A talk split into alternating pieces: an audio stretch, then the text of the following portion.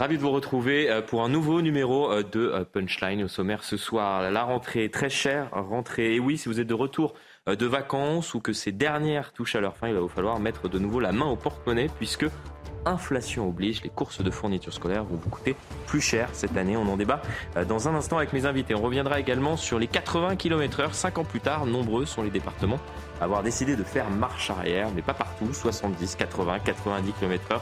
Pourquoi faire simple quand on peut faire compliqué Nous serons en ligne avec le président de la Ligue contre les violences routières pour faire un point sur cette mesure qui à l'époque avait été, euh, souvenez-vous-en, l'un des déclencheurs des Gilets jaunes. Au programme également de cette soirée, le déploiement de la CRS 8 à Marseille efficace. Oui, mais pour combien de temps Puis la sécurité à Paris à moins d'un an des JO, premier test grandeur nature avec la Coupe du Monde de rugby, ce sera dans quelques semaines. À travers ces événements, c'est l'image de notre pays qui est en jeu. Serons-nous prêts à la hauteur Punchline, vous l'avez compris, c'est dans un instant. Toujours un plaisir de vous retrouver euh, chaque soir de cet été à partir euh, de 17h. Mais Punchline, l'émission démarra dans quelques instants après le rappel euh, des principales actualités de ce samedi. C'est avec vous, Félicité Kindoki. Bonsoir. Bonsoir Florian, bonsoir à tous. À la une de l'actualité ce samedi, ce terrible incendie qui s'est déclaré ce matin, un peu avant 10 h dans un immeuble d'habitation à l'île Saint-Denis, près de Paris. Le bilan provisoire est lourd, au moins trois morts, dont une jeune fille âgée de 13 ans qui se serait défenestrée et plusieurs blessés, dont deux pompiers. Pour l'heure, l'origine de l'incendie est inconnue, mais une enquête a été ouverte. À la une également, la canicule et sa vague de chaleur. 49 départements sont placés en vigilance orange canicule dès demain. Météo France a étendu la zone sur une large moitié sud allant du Bas-Rhin jusqu'à la Gironde. Les températures seront encore en petite hausse, atteignant généralement 35 à 38 degrés dans le sud du pays, parfois 39 degrés. Attention, les 40 degrés pourraient être dépassés sur la basse vallée du Rhône. Enfin, côté football, Kylian Mbappé retrouve les terrains et démarre enfin sa saison avec euh, le Paris Saint-Germain à Toulouse dès ce soir. Le Français a été réintégré à l'équipe première après un long bras de fer avec ses dirigeants. Mais une question, quel sera son état physique avec seulement un match de préparation depuis la mi-juin? Réponse ce soir sur le terrain dans un match diffusé sur Canal Plus Sport. On, suivra le retour de, Kylian Mbappé euh, sur le terrain grâce aux antennes de, Canal Plus Sport. On vous retrouve d'ici une petite heure, euh, Félicité Ou vous passez la main à, Simon ah non, non, ce sera dans une heure. eh bien, le rendez-vous est pris. À dans une heure pour un nouveau point sur euh, les principales actualités de, ce samedi. Quant à moi, j'accueille autour de cette table Alexis Tordo, avocat, à vos côtés Jean-Baptiste Souffron, avocat également, et Denis Deschamps, analyste et conférencier. Merci à vous trois euh, de commenter euh, l'actualité. Elle est riche encore euh, ce samedi. On commence par, par un sujet qui, qui, je suis sûr, vous, vous préoccupe, vous qui nous regardez, qui est peut-être de, de, retour de, de vacances. J'expliquais que c'était, c'était mon cas hier. Ravi de vous retrouver si vous n'étiez pas au rendez-vous hier soir. Une rentrée chère, chère aux enfants, bien évidemment, sentimentalement parlant, mais très chère pour, pour les parents, puisque Inflation oblige, la facture s'annonce salée. Regardez ce sujet de, la rédaction signé Célia Judas et on en parle dans un instant. À l'approche de la rentrée, dans les allées de fournitures scolaires, il y a les parents qui ne s'attardent pas sur les prix. Pas forcément 10% sur une gomme à 1 euro. Et ceux qui, au contraire, y prêtent attention. C'est compliqué, on va essayer de regarder des prix et essayer de surtout foncer sur des, sur des promotions. Car cette année, la rentrée scolaire et universitaire enregistre un coût historiquement élevé. D'après une récente étude menée par la Confédération syndicale des familles, pour l'année 2023, le coût des fournitures scolaires est en hausse de 11,3% pour les élèves de l'école élémentaire, du collège et du lycée. Gomme, colle ou encore cahiers. En 2022, une liste complète de fournitures s'élevait à 190 euros pour un élève en école primaire, contre 233 euros cette année. Des prix qui atteignent même 371 euros pour un collégien et 427 euros pour un lycéen. Malgré la revalorisation de 5,6% de l'allocation de rentrée scolaire cette année, cette aide versée ce mercredi comprise entre 398 euros et 434 euros en fonction de l'âge de l'enfant ne suffira pas, selon la Confédération syndicale des familles, à couvrir les dépenses car durant l'année, les familles devront en moyenne débourser entre 900 et 1700 euros pour la scolarité d'un enfant.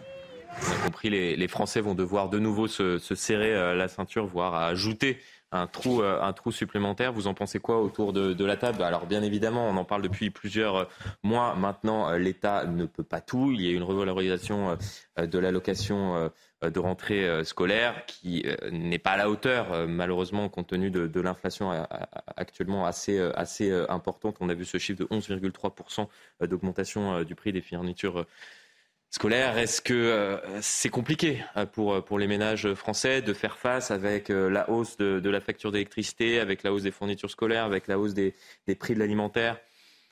En fait, il y a aussi des, coûts annexes euh, autour de ça. Euh, alors, il y, a, un facteur euh, important, c'est que ça fait beaucoup, 11,3%. C'est parce que les fournitures scolaires, en général, c'est des cycles longs. Ça a été acheté par, par les grandes surfaces bien avant, souvent 6 mmh. à 9 mois avant, et qu'en 2022, les achats avaient déjà été faits avant les mises en rayon. Donc là, en fait, on se prend brutalement un coup presque de deux années de hausse. Le deuxième facteur, c'est qu'en réalité, elle masque encore une autre réalité bien plus sombre, c'est que l'inflation est beaucoup plus importante que ça, l'inflation réelle. Mm. Et, en plus, autour de ça, le périmètre autour d'un enfant, il n'est pas que sur les cahiers, les stylos, il est sur l'habillement. Il est sur les activités et, euh, les enfants euh, doivent faire beaucoup d'activités. C'est cher les activités, même si c'est sponsorisé par les, par les communes. Euh, il y a aussi comment dire les, les, transports. Certains doivent prendre les transports, les bus ou autres. Donc là aussi, il y a eu de l'inflation. Donc tout ça fait que mis bout à bout, pour les ménages, malheureusement, la rentrée va être douloureuse très euh, douloureuse. On fait comment Effectivement, à part malheureusement informer euh, les, Français et, leur dire il y a malheureusement assez peu de, réponses à apporter. Comme je le disais, euh, l'État ne peut pas tout. Après, il y a des profiteurs de crise parfois, et, on verra ce que fait le gouvernement sur ce sujet-là. Il l'expliquait assez récemment, et, c'est notamment à Bercy, on, nous expliquait qu'il y aurait des négociations pour voir justement comment ne, tout faire pour que ce ne soient pas les Français euh, qui euh, finalement euh, payent, des factures qui ne sont pas justifiées. Euh, dans le contexte inflationniste avec ses profiteurs de crise. Et ça, c'est la politique incantatoire de Bercy. Sauf que la réalité, euh, la réalité, c'est que c'est pas en disant. C'est bien résumé, je trouve. Voilà, c'est pas en disant ah bah il faudrait que ça baisse, que ça baisse. Et, et c'est d'autant plus euh, préoccupant qu'il faut regarder quels étaient les chiffres l'année dernière ou par exemple l'année d'avant. L'année dernière où il y avait déjà une inflation importante sur ce sujet-là, on était à 2,64% seulement. Et l'année précédente, c'était 0,75%. C'est quand même des dépenses, des dépenses de scolarité, qui sont des dépenses parmi les plus contraintes pour les parents, euh, qui sont celles sur lesquelles on attend vraiment en fait une démarche, d'autant plus qu'il y a cette allocation de rentrée scolaire qui est versée. Je vous dire, elle est versée, alors on dit tout le temps, euh, elle engage la responsabilité des parents. Moi, je pense qu'elle engage la responsabilité de l'État. Parce que c'est justement à l'État de s'assurer, de faire en sorte que tout cet argent public qui est dépensé, pourquoi? Parce qu'on n'a pas le choix, parce qu'il faut bien assurer la scolarité des enfants, bien sûr euh, de manière générale, mais surtout parce que c'est important pour le pays. Eh bien, cette allocation qui est versée et les sommes importantes qui y sont allouées, bah, il faudrait peut-être se préoccuper de savoir euh, si en fait elles ne sont pas captées d'une manière ou d'une autre. Et là, c'est l'impression que ça donne. On n'a pas spécialement le sentiment qu'il y ait un véritable effort qui soit fait. Alors, bien évidemment, euh, les distributeurs. C'est-à-dire sur le fait de, vérifier comment est utilisé euh, ensuite euh, l'ensemble de ces, ces, allocations qui sont versées par les parents. Parce qu'il y a eu une polémique, on s'en souvient, avec, avec Jean-Michel Blanquer, un ancien ministre de. de, l'éducation nationale qui avait expliqué que parfois ça servait à des familles pour acheter des écrans plats.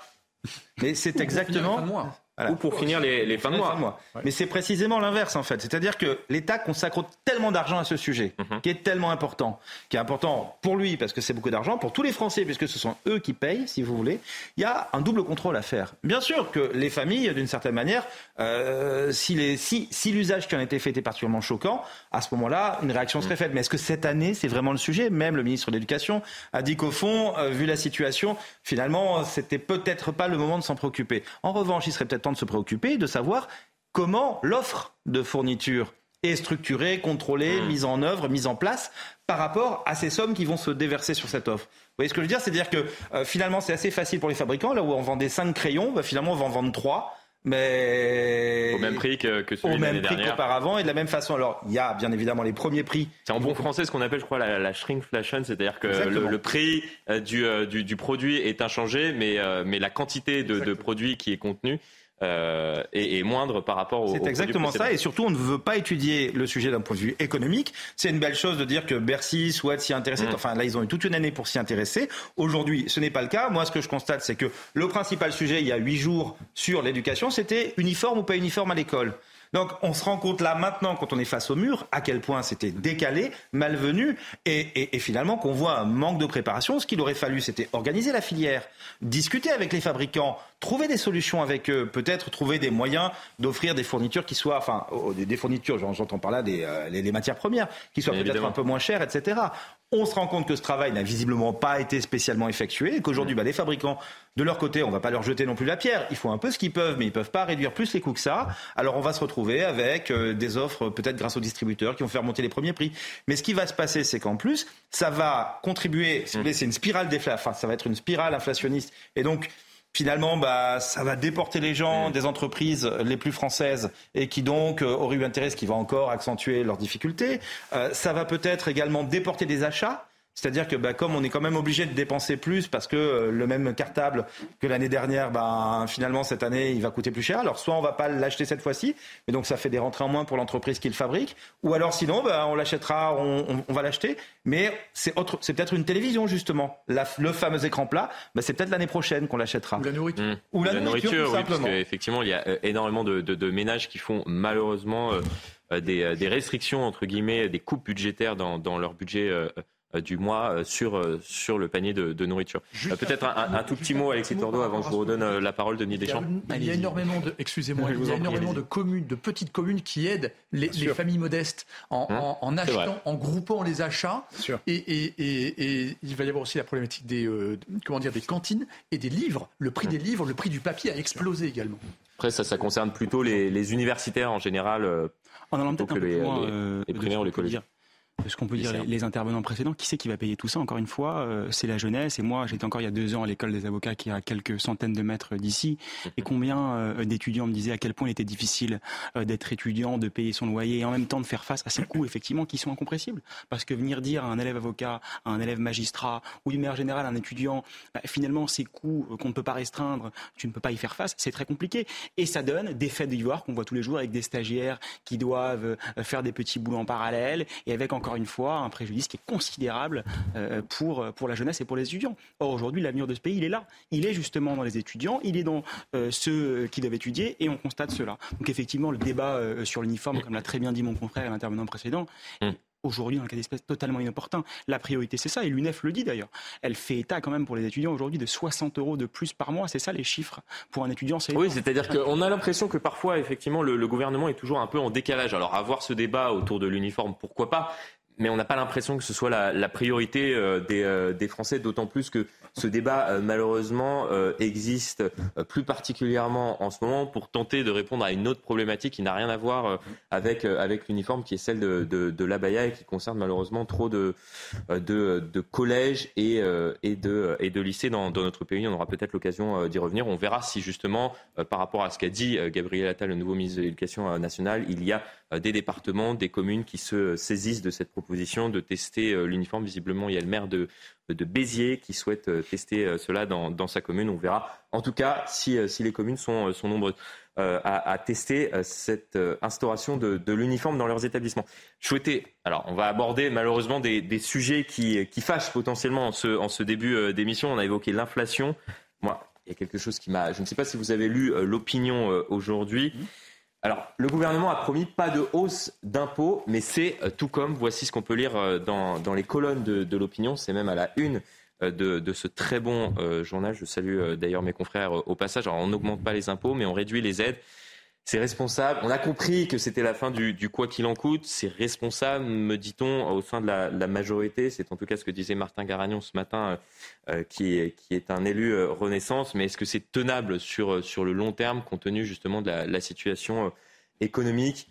On a bien compris qu'il y avait plus d'argent dans, les caisses de, l'État, mais il y a cette réflexion et, qui est intéressante de Gabriel Attal lorsqu'il était au sein du, de Bercy à la tête du, budget, de savoir, et c'est la question que se posent énormément de Français, c'est-à-dire où va l'argent? C'est-à-dire qu'effectivement, on réduit les, aides, on, fait des efforts, on fait des coupes euh, budgétaires, mais on a l'impression que l'argent est mal dépensé euh, dans, notre pays, on ne nous promet pas de hausse d'impôts.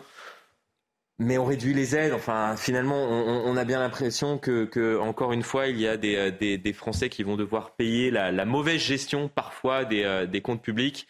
C'est un peu votre sentiment, Denis Deschamps? Écoutez, euh, si on peut pas, si on, si on pas augmenter les impôts, ben C'est exactement ce qui est proposé là. Hein. C'est qu'on baisse les aides ou on baisse, ou alors on peut augmenter le prix de l'électricité. Euh, en fait, on passe par la bande on passe par la bande. Et vous l'avez bien noté, le quoi qu'il en coûte, c'est un, sujet important. Et comme on le sait très bien mm. que l'Europe va se rappeler à notre bon souvenir, euh, avec les critères de Maastricht sur lesquels il va falloir qu'on rentre dans le rang, mm. maintenant qu'on n'a plus l'excuse de Covid, il va falloir tout doucement prévoir l'atterrissage.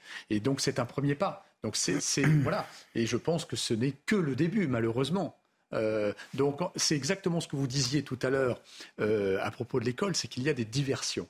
Donc on, risque d'avoir plusieurs sujets de diversion comme ça, hmm. justement pour faire passer par la bande un certain nombre de sujets. ce qui est intéressant, c'est qu'on a l'impression d'être passé du quoi qu'il en coûte à combien ça coûte, voire combien euh, ça rapporte. Un, petit mot avant que nous passions sur un, tout autre euh, sujet. Euh. Oui, euh, attention, je, pense qu'on n'est pas sur la suppression en fait des aides. C'est bien pire que ça. C'est-à-dire qu'en réalité, on va augmenter des taxes qui sont payées directement par les Français, comme par exemple la franchise médicale. C'est-à-dire elle va mmh. passer de 1 euro à 2 euros. Les taxes sur les alcools, les taxes sur les billets d'avion, les taxes sur le tabac. et à côté de ça, on va supprimer des, des pour le coup, c'est assez curieux parce que euh, ce qui est visé, c'est finalement des dispositifs d'assistance sectorielle à des secteurs industriels. Or, il vous a pas échappé, c'est ce qu'on vient de dire, notamment sur les fabricants euh, bah, de produits scolaires. Euh, quelque part, les secteurs industriels aujourd'hui, est-ce que c'est vraiment le moment de leur couper l'herbe sous le pied et de commencer à leur dire finalement, vous aviez cette aide, elle coûte un milliard, bon, on va la supprimer, ça nous permettra, ça permettra de quoi en fait? Ça permettra de s'arranger pour que l'objectif de 4,4% de, dette sur le PIB, enfin, euh, qui mmh. soit, soit, soit à 4,4 et pas à 4,9 comme c'est le cas aujourd'hui. OK? Euh, Mais c'est-à-dire que c'est là qu'il va l'argent, en fait. Vous posiez la question. C'est-à-dire que tout l'argent va dans euh, des critères qui correspondent à une économie orthodoxe, voilà, qui ont été fixés à l'avance dans un cadre théorique et où personne ne semble se préoccuper que peut-être aujourd'hui la situation du pays en particulier, et je dirais de l'économie mondiale en général, fait qu'il y a peut-être des sujets qui mériteraient qu'on revisite certains critères et certains objectifs chiffrés. Je pense que la plupart des objectifs chiffrés, notamment, n'ont jamais été fixés pour le type d'inflation qu'on subit actuellement. C'est-à-dire que quand vous avez... Euh, c'est les règles d'avant-crise qu'on tente d'appliquer alors même Exactement. et donc, il y aurait une adaptation qui aurait dû être faite. On n'est pas du tout dans le quoi qu'il en coûte. On, est, on devrait être dans le comment se réorganiser face à ce que ça nous coûte. C'est ça. Et aujourd'hui, on n'y est pas du tout. Et on continue d'appliquer comme ça, euh, de manière très technocratique, enfin très Bercy, euh, en expliquant que bah voilà, pour atteindre les objectifs, mm. on va augmenter ça, augmenter ça, supprimer ça à tel secteur. Mais à la fin, comment voulez-vous que les gens qui vont avoir 10%, là, enfin plus de 10% d'inflation sur l'année, en plus euh, voient le prix de la consultation médicale augmenter, etc., etc. Enfin, on, on s'en sortira pas. Et, et, et, et de la même façon, on veut faire peser sur les entreprises euh, le coût, enfin ce, genre de coût, comment Bah pareil, c'est pas encore une aide qui est supprimée, là c'est pas exactement ça, c'est-à-dire que l'idée c'est de faire passer le délai de carence de 3 jours à 4 jours.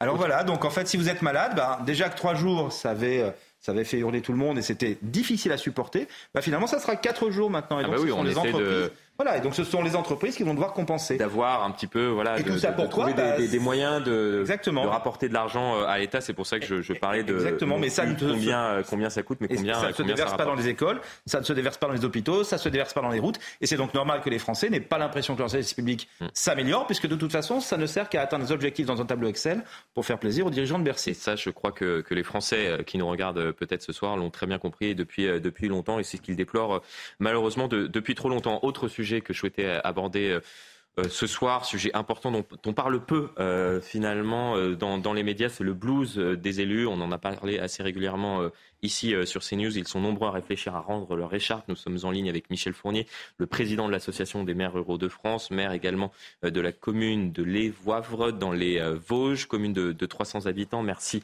à vous d'être en direct ce soir. Alors pourquoi je, souhaitais que vous, vous soyez en notre compagnie? Tout simplement parce que Dominique Faure, qui est en charge de, la ruralité a, donné une interview à nos confrères du Progrès. Je lance avec David Lisnard, le président de l'Association des maires de France, un vaste chantier pour améliorer les conditions d'exercice du mandat d'élu local. Nous allons conduire une grande enquête auprès des maires pour connaître leurs attentes et organiser une convention nationale de la démocratie locale. Je souhaite une concertation large où chacun puisse s'exprimer. Elle parle potentiellement d'une revalorisation euh, de euh, l'indemnisation donc euh, des élus de petites communes ou de communes un peu plus importantes de 3500 à 100 000 habitants. Vous vous en pensez quoi? Concrètement Et on a assez souvent l'impression que le, gouvernement ouvre des, chantiers, débute des grandes enquêtes comme cela pour prendre le pouls dans, le pays, alors que l'on a l'impression très concrètement de connaître un petit peu les mots MAUX de, notre société et de voir un gouvernement qui repousse euh, très souvent au, euh, la solution euh, finalement, c'est-à-dire de, trouver une solution aux mots qu'on connaît depuis très longtemps. Ils veulent à chaque fois poser un, diagnostic peut-être plus, plus complet, je, ne sais pas. Vous, vous avez les, solutions, vous connaissez le diagnostic, en tout cas je, je pense. Oui, bonjour. Alors, plusieurs choses. Euh, déjà, effectivement, euh, le gouvernement, par l'intermédiaire de Dominique Faure, elle est ministre des collectivités, hein, pas seulement de la ruralité, euh, de, l'ensemble des collectivités des collectivités locales. Ce qui veut dire qu'aujourd'hui, elle a fait une déclaration, ou du moins la déclaration qui a été reprise, et qui est quand même euh, interroge, et nous interroge nous les, maires ruraux, c'est qu'effectivement, euh, il faut porter euh, l'indemnité, je veux dire, à, la hauteur de, leurs compétences c'est ce qui a été déclaré. Et quand c'est comme cela et que finalement on parle uniquement des communes de, de 3500 à 100 000 habitants, il nous semble, nous, que les communes en dessous de 3500, c'est celle que représente l'Association des maires de France. Mmh. On est 12 000 quand même dans cette association. Eh bien, on se sent un peu euh, exclu euh, de cette... Vous sentez lésé aujourd'hui? Euh, ah ben, Lésé, c'est pas le mot. Pour l'instant, on se sent exclu de cette réflexion et de cet engagement. Euh, si effectivement c'est à la hauteur de nos engagements, l'engagement d'un maire rural, il est, il est beaucoup plus important parfois euh, qu'un engagement euh, d'un maire qui a auprès de lui des services et qui permet au fonctionnement de la collectivité de, de pouvoir être pas plus facile, mais peut-être plus simple. Nous, nous sommes coréables à merci dans notre catégorie de mmh. communes. Et donc, l'engagement, il n'est pas discutable.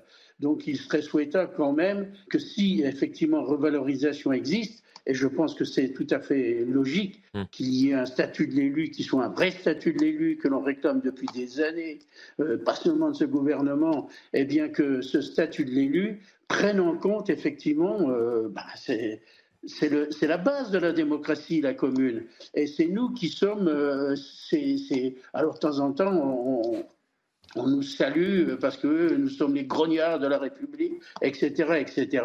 Mais euh, il ne faut pas que euh, de ces grognards, on en fasse des grognons.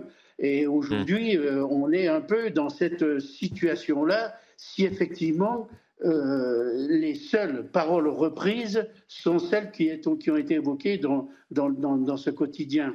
Vous êtes corvéable à merci. Euh, est-ce qu'on peut, on peut avoir une idée de, l'indemnité des, élus des très petites communes? Par exemple, vous êtes à la tête d'une commune de, 300 habitants, euh, si, je, si je ne me trompe pas, environ. Vous êtes corvéable à merci, bien souvent. Allez-y. Pour, moi, c'est pour moi, pour les, les gens de, euh, enfin les, élus de, ces, de, ce type de commune, c'est 820 euros. Ce n'est pas mmh. une, euh, c'est une indemnité. Hein. Oui, bien Ça veut dire qu'il faut bien se, faut bien se rendre compte qu'un élu rural et cet élu-là, il est dans une catégorie où il n'a pas de voiture de fonction, il n'a pas non plus de chauffeur, etc. Ça veut dire que euh, nos frais, nos frais réels de, de, eh de représentation entre guillemets de représentation et, mm. l'intercommunalité et les mm. différentes strates où, dans lesquelles nous sommes nous obligent à de plus en plus de réunions, de plus en plus de déplacements, de plus en plus de formations, etc. etc.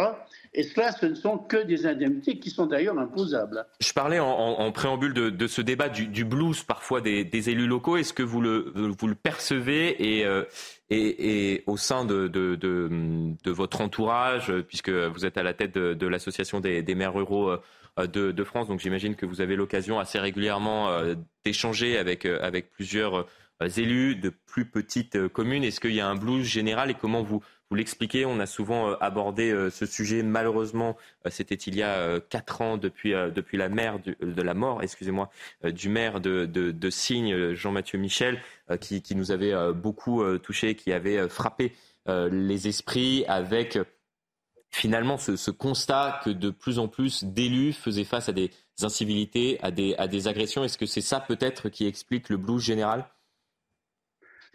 Le blues général, c'est un peu fort quand même, parce que la fonction que nous exerçons, c'est une mhm. fonction qui est très valorisante et les gens qui se sont engagés dans cette fonction-là, euh, vraiment, euh, enfin, euh, souhaitent pouvoir continuer. Sauf que, bien entendu, derrière cela, c'est normal qu'il y ait un engagement et que cet engagement ait des contraintes. Sinon, il n'y a pas d'intérêt à l'être. Mais il faut aussi savoir quand même que souvent, on, est, absorbé par des, normes, par des différents points qui sont des, qui quelquefois apparaissent, pourraient apparaître comme des détails et qui en fait, ne, ne font que compliquer notre mission.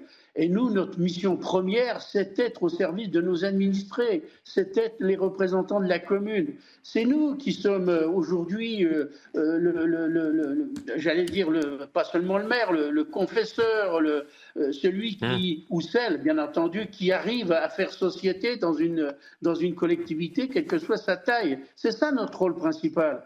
Et, donc aujourd'hui, cet engagement-là, il est euh, de tout Vous voyez, on est samedi après-midi, je, je suis théoriquement en vacances, je pourrais l'être, ben je ne le suis pas, je suis à la mairie.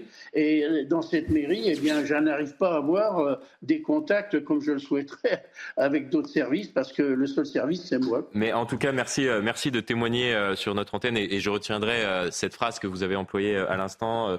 Euh, nous sommes au cœur de la société. C'est aussi grâce à nous que, nous arrivons à, faire société euh, ensemble. C'est peut-être toute la difficulté euh, du, moment à travers les différentes problématiques que nous abordons régulièrement sur, ce plateau. Merci en tout cas de, votre témoignage. C'est pour cela aussi qu'on souhaite avoir des, témoignages de, terrain pour comprendre concrètement ce qui se passe justement sur le terrain. J'ai employé le, terme de blues puisque des fois on a, on a l'impression qu'il y a un blues généralisé, mais, mais justement, euh, on, voit à travers votre, engagement, votre, votre sourire euh, que vous nous partagez à, l'antenne, que, que, malgré parfois les difficultés de, votre métier, eh bien vous tenez là-bas et, euh, et c'est très bien. Et merci de, votre témoignage. On part en, coupure pub et on revient dans, dans un instant. Énormément de, de thématiques à aborder avec vous. Vous restez avec nous? On reste. Bien évidemment, jusqu'à la fin de Punchline. Allez, Punchline, ça continue dans un instant. À tout de suite.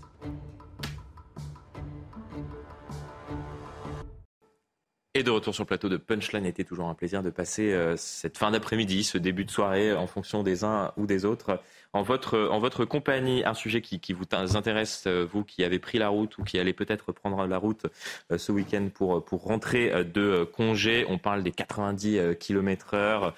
Il y a un certain nombre de, de départements, on va voir la carte ensemble, qui ont décidé euh, de revenir aux 90 km/h. Souvenez-vous-en, il y a cinq ans, euh, Édouard Philippe euh, annonçait, on, a montré cette séquence, peut-être on la reverra dans, dans un instant, de, cette décision de l'ancien Premier ministre de, passer les routes secondaires de 90 à 80 km/h, un peu d'un ton professoral, je, je soulignais ce matin.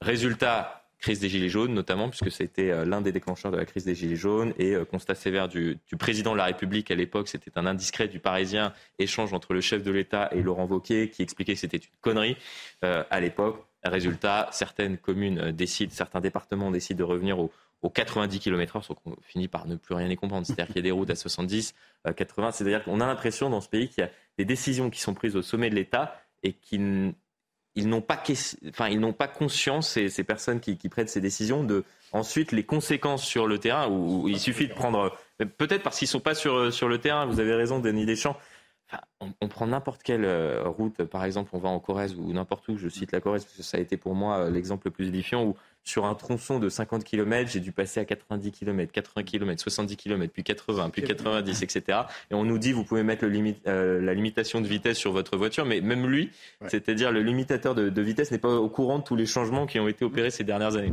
Carrément. Et en plus, ce qui est assez amusant, c'est que même euh, les caméras intelligentes n'arrivent plus à suivre, d'ailleurs.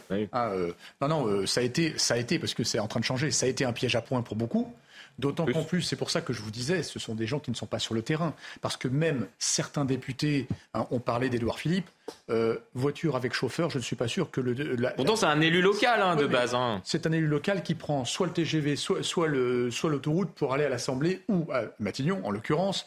Euh, et je ne suis pas sûr que lui, il va tous les matins euh, aller au boulot en question dans sa voiture, comme la, très grande majorité mmh. des Français. Alors, je ne sais pas ce qui lui a pris sur ce sujet-là, parce que je me souviens très très bien à l'époque, mmh.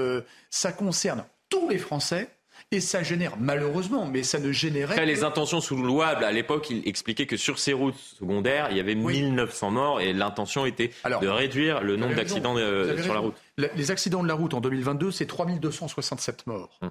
Par rapport aux années 70, où il y avait trois fois moins de voitures, il y avait 18 000 morts. Donc, toutes les associations et l'Automobile Club de France ont fait un énorme travail, ça c'est indiscutable, et ça touche 3200 personnes qui meurent dans les 30 jours. Mais il y a d'autres combats aussi qui concernent aussi tous les autres Français. Mm. Euh, il y a la, 75 000 morts du tabac, 157 000 morts pour le cancer, 150 mm. 000 morts de, maladies cardiovasculaires. Donc malheureusement, tout le monde a besoin de sa voiture pour aller le matin au travail et ça a généré des amendes, des pertes de points, beaucoup de stress pour les gens et malheureusement ça n'a rien résolu du tout d'ailleurs. On va demander justement à Jean-Yves Lamont, euh, j'ai demandé à ce que le, président de la Ligue contre la, violence routière soit, soit en notre compagnie ce soir pour voir concrètement, puisque les intentions, on, l'a très bien compris, euh, du, euh, du, Premier ministre à l'époque étaient de réduire la mortalité sur les routes secondaires. Est-ce que ça a servi à quelque chose, entre guillemets?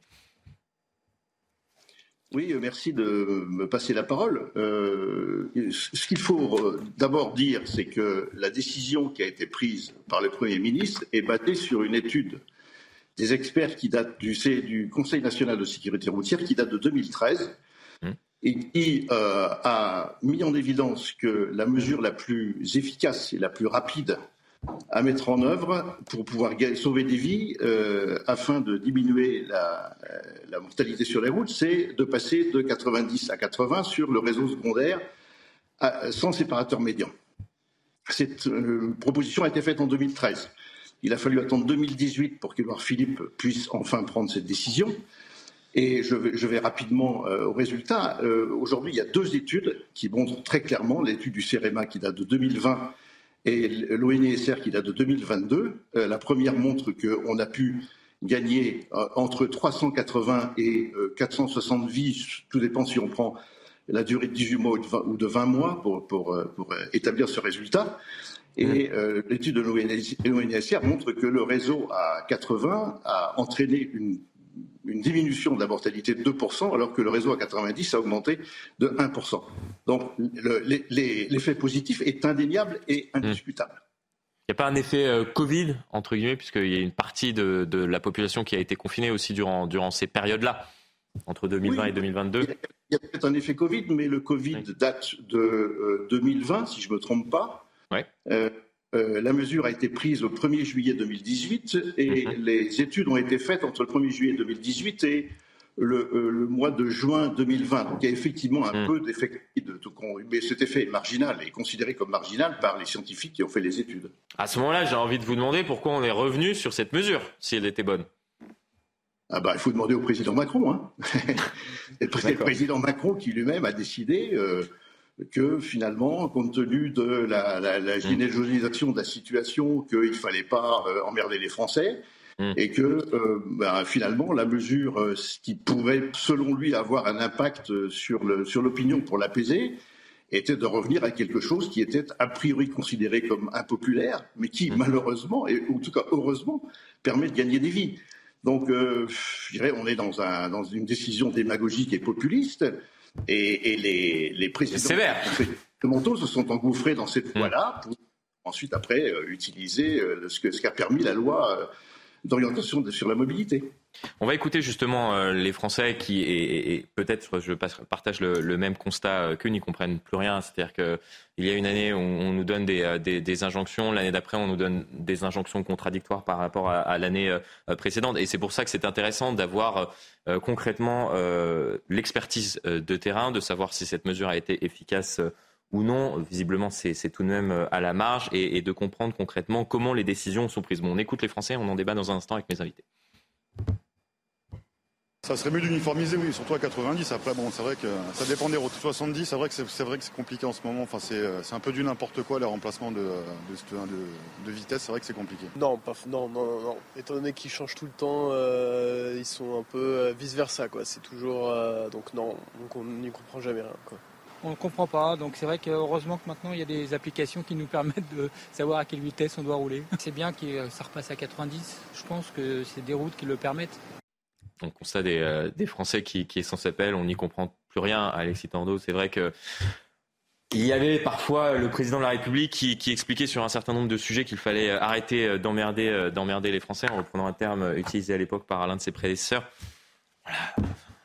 Et pour élever un peu le débat, si on avait besoin d'un exemple euh, sur l'absurdité à chaque fois de vouloir euh, légiférer au fait divers, parce que c'est ce que fait finalement ce pays, et notamment en mm. matière de sécurité routière. Là, on a encore un débat qui s'est ouvert sur la création d'un homicide routier. À chaque fois, on a déjà un arsenal législatif, et moi je suis en juridiction quotidiennement, mm-hmm. pour euh, constater et sanctionner les contrevenants. Pourquoi, il y a cinq ans, revenir là-dessus sur d'ailleurs une étude qui a été contestée, hein, contrairement à ce qu'a dit l'intervenant. C'est-à-dire que l'étude qui est à l'origine de cette mesure a ensuite été contestée. Et surtout, euh, cette réforme-là n'a eu aucun impact. Les chiffres qui sont sortis, c'est 349 morts, je crois, en moins sur deux ans. Et maintenant, qu'est-ce qui se passe? Maintenant, vous avez des départements qui se réunissent et qui, euh, je pense qu'il faut imaginer les coûts à chaque fois que j'en rentre. On va réunir mmh. à chaque fois chaque département pour revenir sur la mesure. Parce que contrairement à ce qui a été dit, c'est pas le président qui prend cette décision. Maintenant, c'est les départements qui ont le choix pour dire je reviens dessus. Donc, on est en train de solliciter chaque département qui se réunissent, 10, 15, 20 personnes pour ça. On a vraiment besoin de ça en ce moment? Non, et puis ce qui, est, ce qui est intéressant, puisque très souvent on, montre la, carte aux Français des départements qui reviennent sur cette mesure. Sauf qu'au sein des départements, la portion des routes concernées diffère euh, totalement. J'ai regardé, il y, a, environ la moitié des départements qui ont décidé de revenir sur les 90 km/h. Cela ne concerne que 10% euh, des routes. Et, la majorité des, départements, cela ne concerne que 10 euh, à 30 globalement euh, des routes. Donc c'est-à-dire c'est pour cela qu'on se retrouve dans, dans, des situations un petit peu ubuesques où vous avez des routes à 70 qui passent à 80, puis qui passent à 90, qui reviennent à 80. Enfin, voilà, peut-être un droit de réponse, Jean-Yves Lamont, puisque vous avez été interpellé par, par Maître Tordeau à l'instant. Oui, si, si, je peux me permettre, là, il a été dit que c'est marginal et que ça n'a aucun impact. Enfin, excusez-moi, mais gagner 349 vies, euh, c'est à peu près 10% de la mortalité en France. Donc, euh, euh, soyons, soyons, quand même objectifs et, honnêtes pour reconnaître que cette mesure a eu un impact. Et les, les scientifiques qui se sont penchés, ont fait des études scientifiques rigoureuses, montrent que ça a un impact. Alors, si on veut nier ces études scientifiques, apportons des, des contre-expertises et des contre-études pour montrer que ça n'a pas d'impact. Donc là, je ne suis pas d'accord sur cette, sur cette, cette chose-là. Après, si l'étude a, été faite, par exemple, durant le confinement, euh, si on prend euh, le fait qu'il y a malheureusement 3000 morts euh, par an sur, sur les routes, ça fait environ, allez, 120, 150, disons 150 morts par, par mois, environ, même plus, 300 morts, 300 morts par, par mois.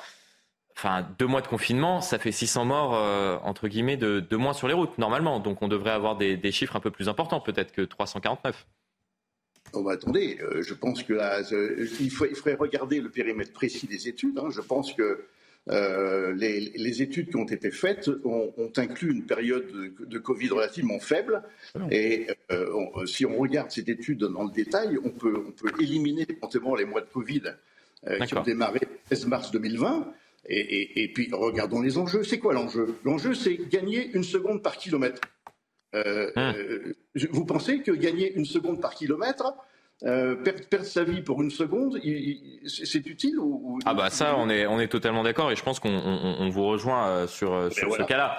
C'est plus, en fait, moi, ce qui, ce qui, ce qui me dérange, entre guillemets, c'est euh, soit c'est 80, soit c'est 90. Euh, c'est-à-dire que est-ce que ce ah n'est pas plus dangereux? Et ça, peut-être que, que, que, que, que je, je, me permets de vous interroger euh, à présent sur cette question. Est-ce que ce n'est pas plus dangereux comme ça de d'osciller entre 70, 80, 90 sur, sur des routes secondaires où, où y compris le, le, le, conducteur qui est sur cette route ne sait plus s'il faut, pour sa sécurité, rouler soit à 80, soit à 90 parce qu'il n'a pas forcément vu le panneau qui a changé le mois dernier? Enfin.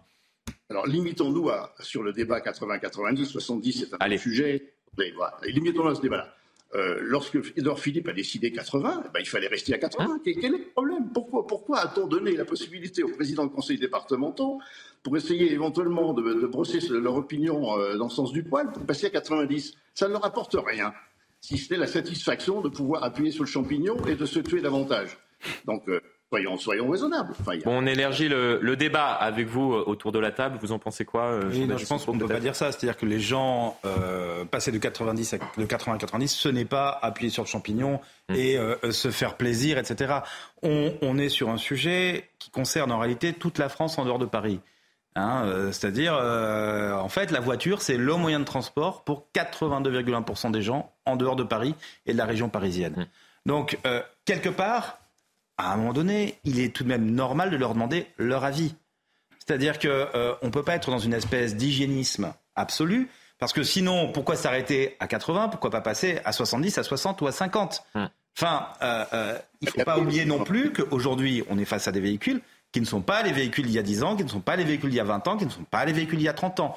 Et par ailleurs, le problème de la mortalité euh, au volant, surtout sur les dépassements de vitesse et surtout sur ces routes, c'est aussi un problème d'association de la vitesse avec des facteurs tiers, alcool, euh, consommation de stupéfiants, etc. Donc, est-ce que c'est vraiment la mesure la plus efficace pour lutter contre la mortalité au volant, à tel point qu'on puisse l'imposer contre la liberté des gens? C'est ça aussi la question qu'il faut pouvoir se poser. Euh, c'est une liberté en plus du quotidien, c'est-à-dire que c'est leur véhicule, c'est leur façon de se déplacer. Ils ont le droit d'avoir un avis, et cet avis, ils l'expriment. Cet avis est contradictoire avec les études.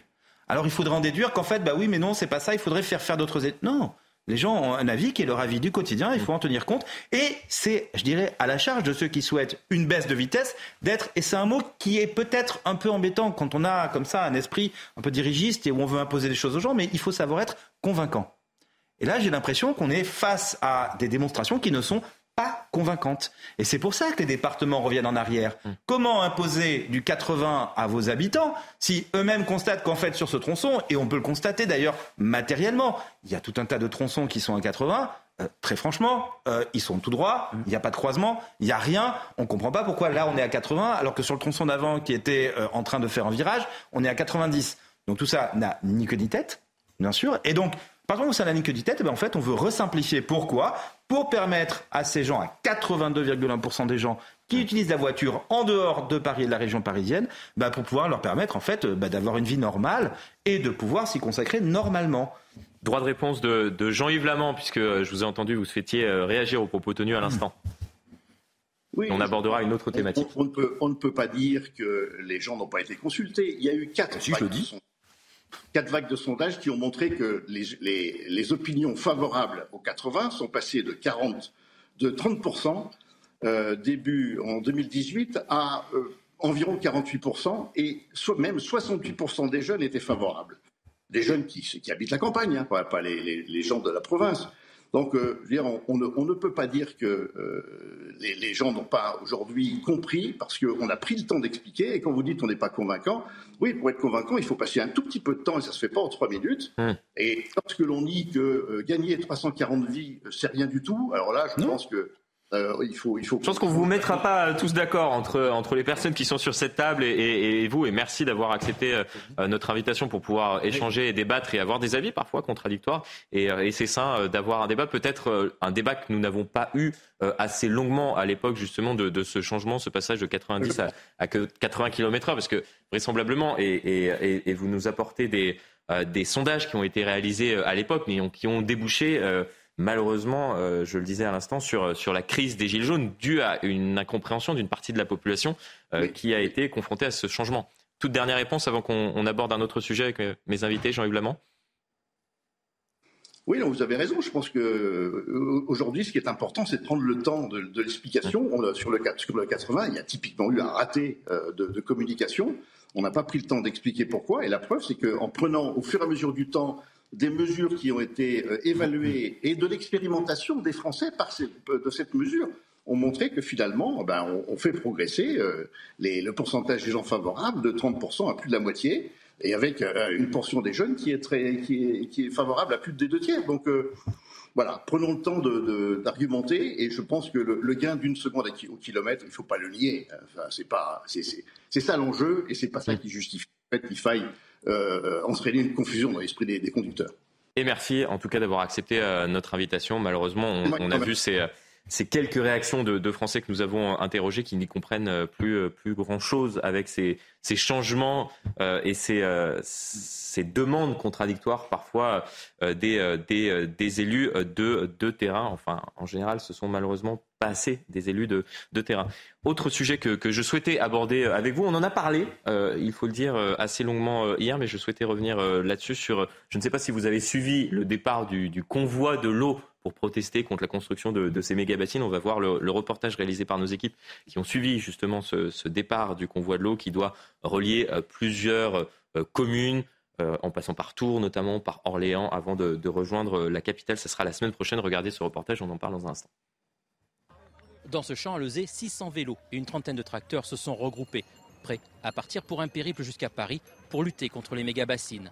Cinq mois après les affrontements de Sainte-Soline, les collectifs ne désarment pas. Il faut repenser en fait euh, l'utilisation de l'eau, la gestion de l'eau.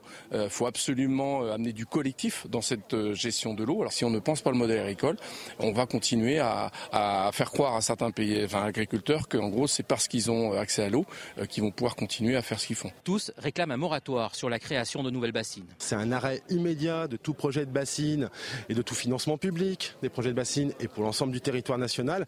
C'est notre condition sine qua non à la reprise du dialogue et un apaisement des tensions. Il n'y a pas d'autre euh, issue possible.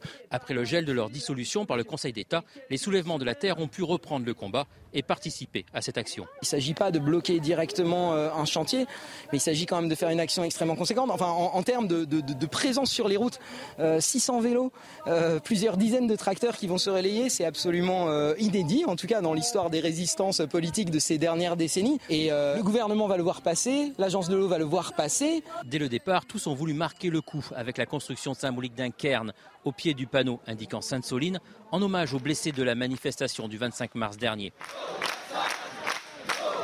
Prochaine étape importante, le 25 août à Orléans, devant l'agence de l'eau qui finance les bassines avant l'arrivée le lendemain à Paris.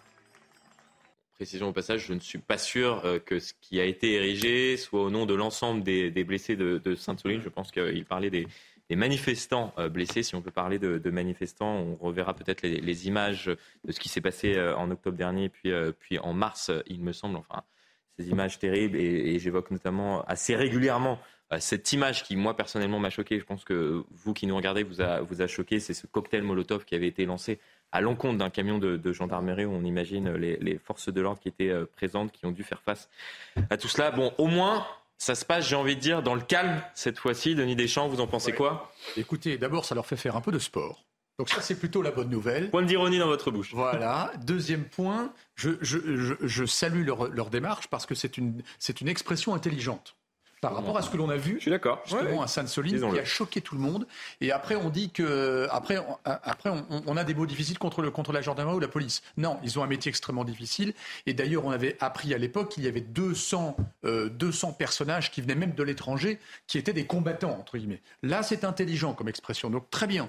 Maintenant, s'ils peuvent déclencher le débat sur l'eau, tant mieux tant mieux. De toute façon, les débats sur l'eau étaient déjà ouverts depuis très longtemps. Mmh. Donc là, ils mobilisent un petit peu leurs troupes, ou en tout cas ceux qui, qui sont euh, euh, comment dire, contre ce projet.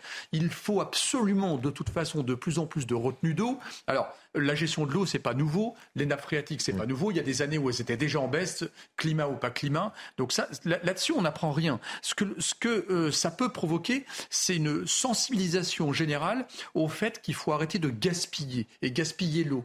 On doit être dans une autosuffisance alimentaire parce qu'on a de plus en plus de difficultés à nourrir cette planète. Donc effectivement, l'usage de l'eau est important, mais c'est aussi important dans les villes avec euh, nos lave-vaisselle, nos, nos lave-linges et tout ça. Il faut avoir une réflexion globale je crois que les Français n'ont pas attendu à ce qu'il y ait le lancement du convoi de l'eau pour comprendre cela. Les hein. constructeurs non plus. Mais, mais ça laisse aussi. Et les agriculteurs aussi. Et voilà, les agriculteurs, c'est un vrai sujet. Et les communes. On parlait des petites mm. communes tout à l'heure. La plupart des communes ont des réseaux d'eau qui datent d'il y a 100 ans qui sont percés partout. On a un quart de l'eau qui va dans la mm. nature. en même temps, ça retourne dans les nappes phréatiques, vous me direz. Mais, mais on a une problématique de l'eau en général qui S'ils veulent l'ouvrir, très bien qu'ils mm. l'ouvrent, mais il faut surtout pas stigmatiser systématiquement les agriculteurs en disant que ce sont eux qui sont les pilleurs de l'eau. C'est faux. Regardez dans le sud-ouest, vous évoquez le sud-ouest. Moi, j'aime beaucoup cette région aussi. Ils ont déjà des, retenues d'eau depuis très longtemps, mm. depuis une centaine d'années, et heureusement. Et c'est une agriculture avec une gestion de l'eau raisonnée, mm. et ça se passe très bien. voyez? Alexis Tordo, bon, peut-être on peut avoir un débat enfin serein, disons-le, avec cette, cette mobilisation plus pacifique, il faut le souligner euh, tout de même par rapport à, ce qu'on a pu connaître malheureusement ces derniers mois. il y a une chose qui est louable effectivement euh, dans ce qui a été fait, c'est que la contestation d'une décision de justice, parce qu'effectivement dans ces dossiers-là, on a eu un tribunal administratif qui s'est penché et qui a condamné ces méga-bassines, on a une manifestation qui est pacifique, c'est-à-dire qu'ils ont décidé euh, de ne pas s'exprimer violemment et de finalement comprendre qu'en démocratie, la seule manière de contester une décision de justice, c'est les voies de recours. Certains, dans beaucoup de dossiers précédents qu'on aura peut-être l'idée et l'opportunité d'évoquer ensuite, ne l'ont pas fait. Donc on a des décisions de justice mmh. ont condamné ce comportement-là, qui pour l'instant ne sont pas exécutés, ce qui est quand même. Parler du soulèvement de la terre? Évidemment. et euh, on a effectivement aujourd'hui des gens qui ont décidé de manifester sereinement. Donc si ça reste serein et si on est simplement sur une manifestation de soutien et de tentative d'application d'une décision de justice, c'est louable. Si par contre ça se transforme et c'est envisageable, pourquoi pas avec de la violence ou avec des comportements adaptés, là effectivement ça sera condamné. Mais en l'état effectivement... C'est la grande crainte des, autorités. pour l'heure, il faut saluer que, que, que ça se passe plutôt plutôt bien. Ah, Donc euh, voilà. Mais, mais on est, on est obligé maintenant de, de, commenter le fait que ça se passe bien alors que ça devrait juste être, euh, être normal. Mais oui, ils sont en train de prendre leurs bénéfices politiques après avoir réussi à suspendre la dissolution des soulèvements de la terre, dont on apprend bénéfices d'autant plus importants pour eux qu'on apprend depuis quelques jours que visiblement cette dissolution, elle avait été voulue à marche forcée par le président de la République, contraignant euh, mm. le ministre de l'Intérieur à trouver une manière d'essayer de le justifier un peu comme il mm. pouvait, et qu'à la fin, c'est vraiment le président de la République qui a été contredit par le Conseil d'État, ce qui est vraiment une situation assez rare pour être soulignée. Mm. Donc ils sont là, ils expliquent que bah voilà, il y a eu des accidents à Sainte-Soline, mais en fait euh, c'est pas leur fait, c'est pas leur volonté, euh, et ils essayent de le prouver. Euh, en organisant quelque chose bah, qui se fait festif, on voit bien les images, c'est bigarré, c'est bon enfant, mais attention, ne nous y trompons pas, on n'est pas face à des gens qui sont non qui ne seraient pas déterminés ou sérieux. Il faut être très, très, très, si vous voulez, ils s'inscrivent dans une tradition qui est celle euh, des, euh, des convois du Larzac, hein, en 73, en 78. Ils s'inscrivent aussi dans la tradition de Notre-Dame-des-Landes, de la ZAD. Et il faut pas oublier que la ZAD à Notre-Dame-des-Landes, ils ont gagné. Ce sont donc, c'est une méthode, si vous voulez, l'activisme qui aujourd'hui est une manière de faire de la politique en France, en dehors des partis, en étant bah, justement un peu plus proche du terrain aussi. Et c'est ça la difficulté, c'est que dans le débat euh, qui se mène, qui est proche du terrain? Mais en fait, ce sont eux, parce que où est-ce qu'ils vont manifester? Devant l'agence de l'eau, n'est-ce pas Qui représente les technocrates qui, eux, veulent imposer un modèle de méga-bassine. Pourquoi? Parce qu'ils sont dans une logique, non pas d'exploitation agricole comme il y a 100 ans, mais dans une logique, en réalité, de privatisation de l'eau, de privatisation des terres agricoles, et finalement, de méga-exploitation le plus possible. En tout cas, c'est l'idée et on... est contestée. Et donc, si vous voulez, on est face à des gens qui, là, veulent exprimer d'abord, changer l'image qui leur a été collé. Euh, et pour l'instant, ils y arrivent plutôt bien. Mais attention à ne pas s'y tromper. On est face à des personnes qui sont extrêmement déterminées, qui ont prouvé qu'ils ont le soutien juridique qu'il faut pour pouvoir réussir à faire valoir leurs arguments et qui, en plus de ça, ont déjà des succès dans leur track record. Et c'est la fin de cette première partie de Punchline. Été, restez bien avec nous. Énormément de, de sujets euh, abordés dans un instant. La discussion se poursuit, vous l'avez compris, avec mes invités. À tout de suite.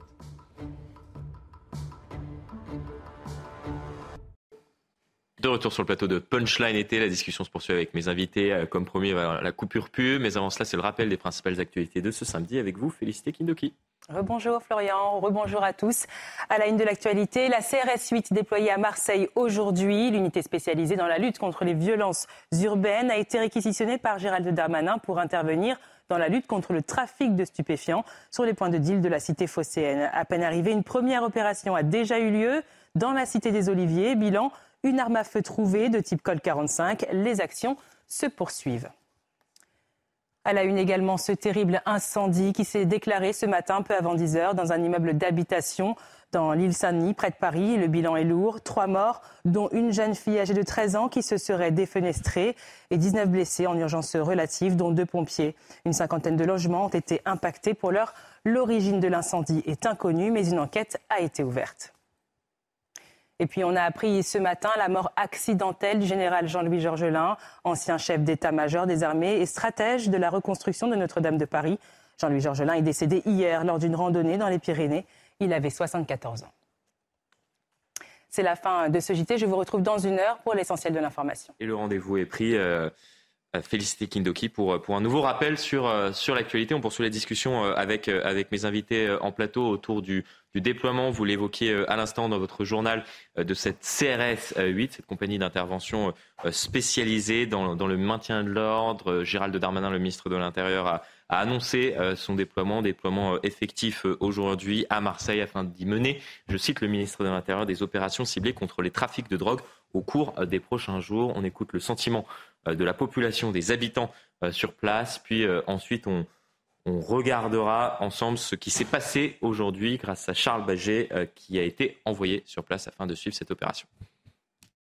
Tout ce qui peut, tout ce qui peut aider au développement, justement pour lutter face à cette criminalité, parce que c'est une forme de criminalité, ne peut que être bénéfique. J'y crois pas. Parce que quand vous passez sur un canebière que vous voyez CRS qui restent dans leur euh, véhicule, s'ils font la même chose, ça ne changera rien. J'espère qu'ils viendront déjà en très grand nombre, parce qu'il y en a besoin ici dans, cette ville où, où il y a beaucoup d'insécurité, surtout. Donc euh, j'espère qu'ils seront assez. Mais il n'y en a jamais assez, honnêtement, il n'y en a jamais assez. Très bonne chose, mais je pense que ça ne sera pas suffisant. Pourquoi?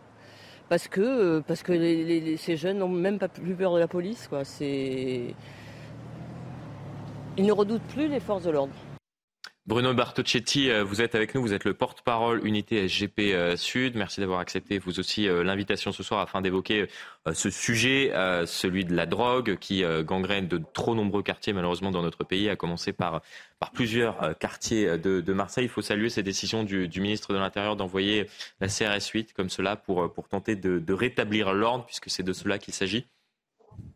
Oui, bonsoir. Bien sûr qu'on peut le saluer d'avoir euh, dépêché sur place la CRS 8. Mais on sait, ça a été dit dans le reportage, que c'est insuffisant. Il faudra d'autres moyens pour lutter contre les stupes et, et d'autres moyens pour justement lutter contre ce trafic d'armes à feu et de règlement de compte.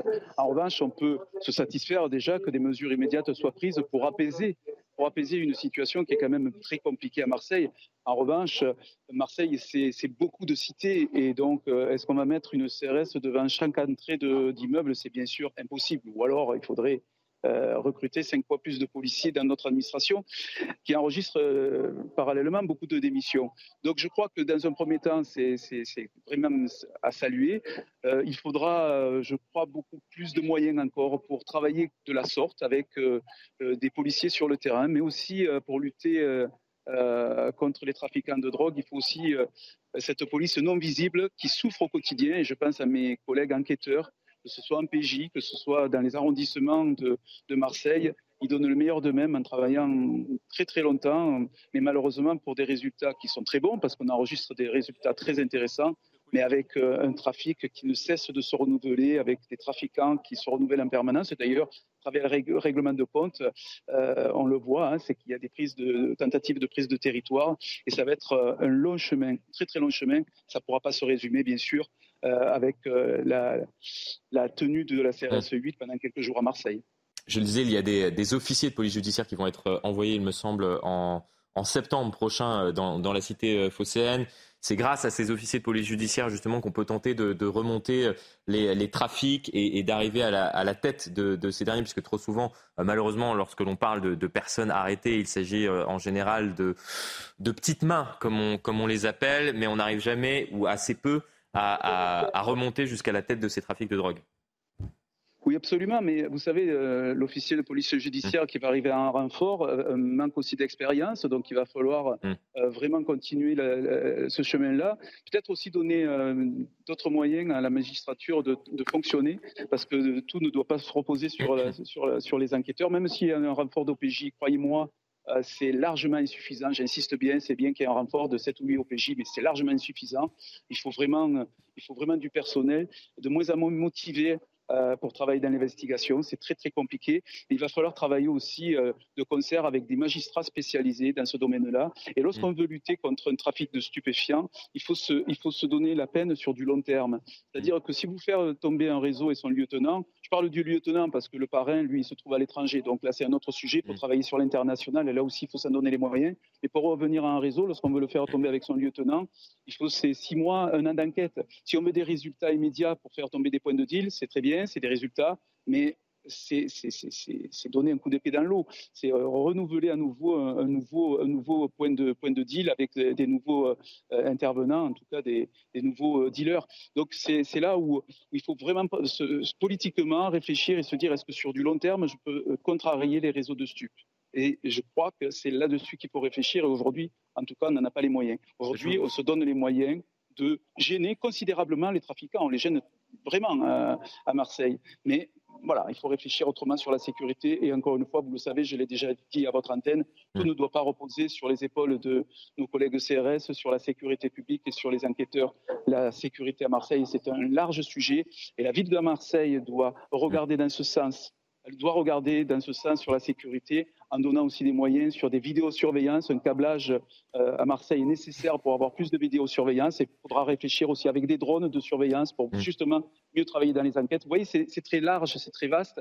Je, pourrais continuer. Oui, les réponses à apporter, on, l'a compris euh, à l'instant grâce à votre, à votre analyse, sont, euh, sont, multiples. Je vous voyais acquiescer, Maître Tordo, lorsque Bruno Bartocchetti effectivement expliquait qu'il fallait travailler main dans la main, police, justice, pour tenter justement de, démanteler ces, réseaux qui gangrènent ces quartiers.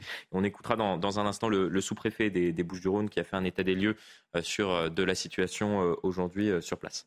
J'ai acquiescé effectivement sur ce point-là. Par contre, sur le premier point, à savoir le fait que le ministre de l'Intérieur soit là pour apaiser, c'est absolument pas son rôle. Et cette technique qui est celle d'envoyer des CRS 8 à Marseille, ça vient décrédibiliser tous les enquêteurs marseillais. Moi, j'interviens très souvent à Nice et à Marseille. Et quand on a un ministère de l'Intérieur qui s'ingère totalement euh, sur euh, les magistrats du parquet de Marseille, sur les enquêteurs euh, de Marseille. Qu'est-ce que ça veut dire? Ça veut dire qu'il estime que quoi? Que la justice ne fonctionne pas là-bas, que finalement les enquêteurs et les OPJ n'arrivent pas à travailler. Donc le rôle du ministère de l'Intérieur, c'est absolument pas d'apaiser. Et là, ce qu'il fait, c'est de la communication. Et d'ailleurs, ça se traduit jamais dans les chiffres, parce qu'à chaque fois qu'on a fait ça, au contraire, c'est une motivation supplémentaire pour ceux qui sont effectivement à l'origine des actes de délinquance pour venir continuer. Donc il faut absolument, quand il se passe comme ça un fait d'actualité, laisser les parquets travailler, c'est-à-dire laisser les magistrats du parquet, effectivement les renforcer, comme l'a dit l'intervenant précédent, mais absolument pas en demandant au ministère de l'Intérieur euh, d'intervenir pour faire de la communication. Parce que ce qui fait, moi, pour parler très régulièrement avec les parquetés, notamment à Marseille, il m'explique, mais moi j'ai l'impression que dès qu'il se passe quelque chose, on ne me laisse plus travailler on estime que ça y est, ça a été médiatisé, donc on ne laisse plus bosser. Alors que finalement, mm. ceux qui peuvent le plus agir dans ces cas-là, bah, c'est les enquêteurs du terrain. C'est eux qui connaissent euh, là où ça se passe. C'est eux qui connaissent ceux qui sont à l'origine de ce trafic-là. Et donc, euh, évidemment que c'est gênant euh, ces propos-là où on vient de dire qu'il faut apaiser par le ministère de l'Intérieur. Sentiment que vous, vous partagez ces propos tenus à l'instant par Maître Tordo, Bruno Bartocchetti, ou pas du tout? Non, je crois qu'on s'est rejoint. On le dit peut-être d'une manière différente. Moi, quand je parle mm. d'apaisement, je pense à la, à la sécurité des citoyens. C'est eux qui ont envie d'être apaisés d'être, et de se sentir en sécurité. Et notre rôle également, c'est d'être présent sur le terrain.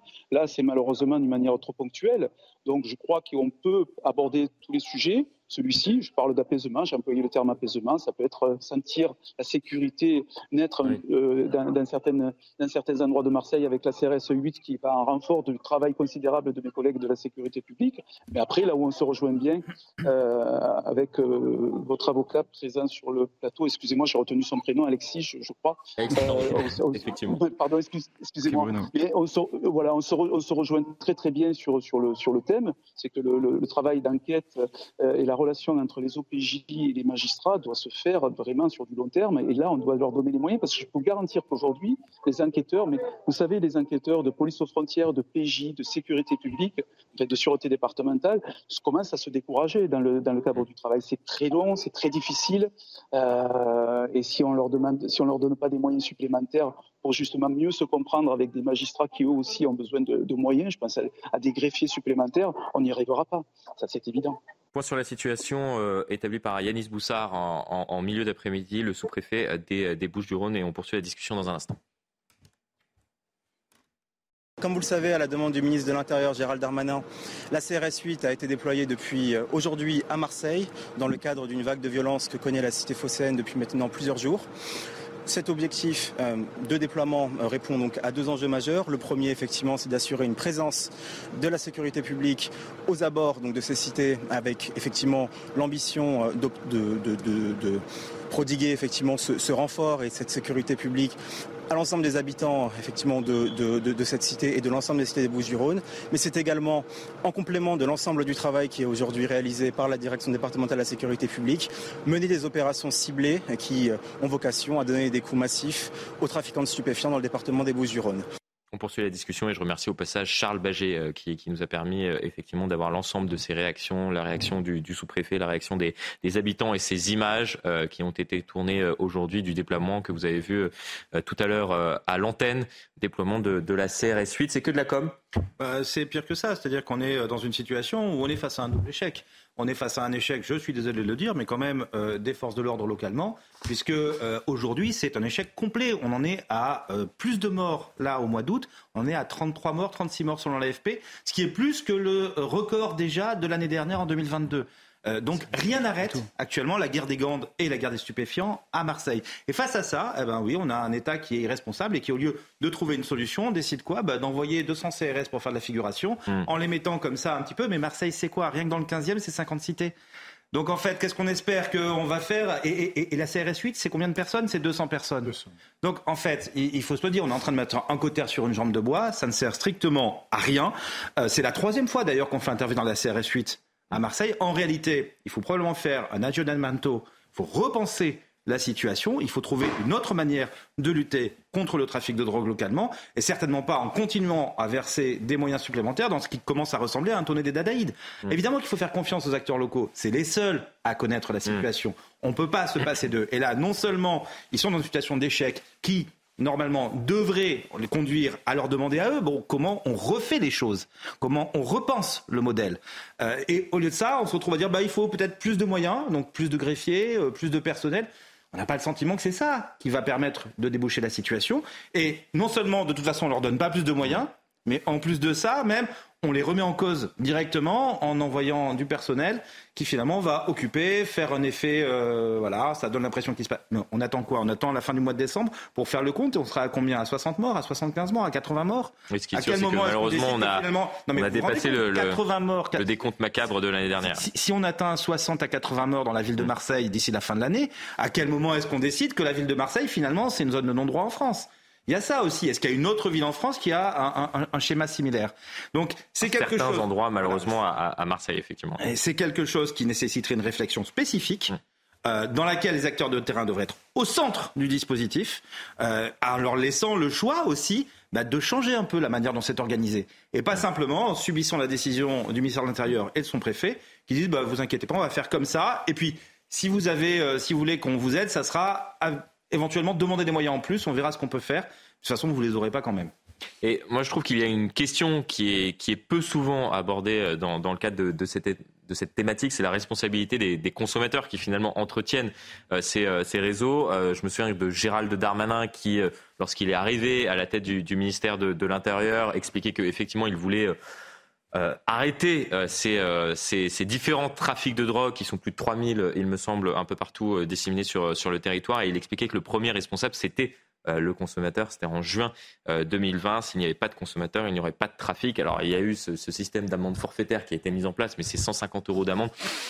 Bon, je suis pas sûr qu'elles soient toutes recouvrées et je ne suis pas sûr non plus que le montant soit, soit dissuasif. Assez régulièrement, j'évoque ce chiffre de de 2 grammes de cocaïne qui équivaut euh, euh, quasiment à, cette amende euh, forfaitaire de, 150 euros.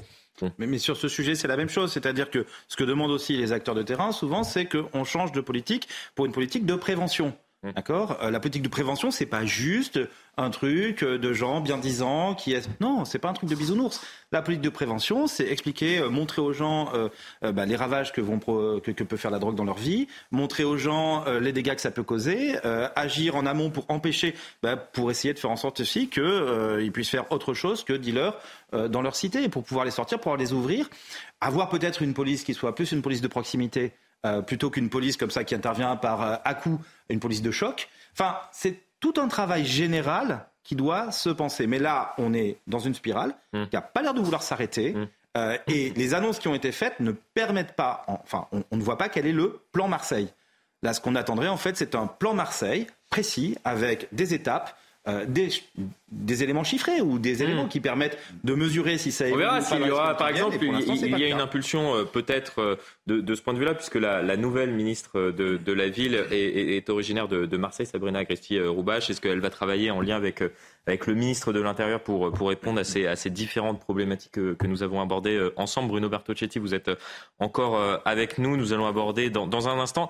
On parle souvent de la sécurité des, des Jeux Olympiques en, en, en abordant le fait que, que les Jeux Olympiques euh, seront euh, principalement euh, dans la capitale à Paris, mais il y aura également des, des, épreuves à Marseille. Et je fais le lien, bien évidemment, avec la situation à Marseille, ce qui s'y passe, le déploiement de la CRS 8 et le fait que nous allons devoir accueillir je ne sais combien de, de, de spectateurs venus du monde entier pour pouvoir assister à, ces, à ces, Jeux Olympiques. Et, et ce défi sécuritaire, lorsque l'on voit ce qui se passe dans certains quartiers à Marseille, vous êtes inquiet ou, ou non? Vous nous dites aujourd'hui que, que, la sécurité sera au rendez-vous. On verra euh, dans, un instant euh, ce, plan zéro délinquance euh, impulsé par, par le préfet de police de, de Paris. C'était en octobre dernier. Pour l'instant, on y croit peu. Vous savez, ma première inquiétude, elle va à l'endroit de mes collègues qui vont donner forcément le meilleur d'eux-mêmes. Alors, si on veut zéro délinquance et si on veut que ça se passe bien, les Jeux Olympiques, il faut des moyens. Vous savez comment ça va se traduire?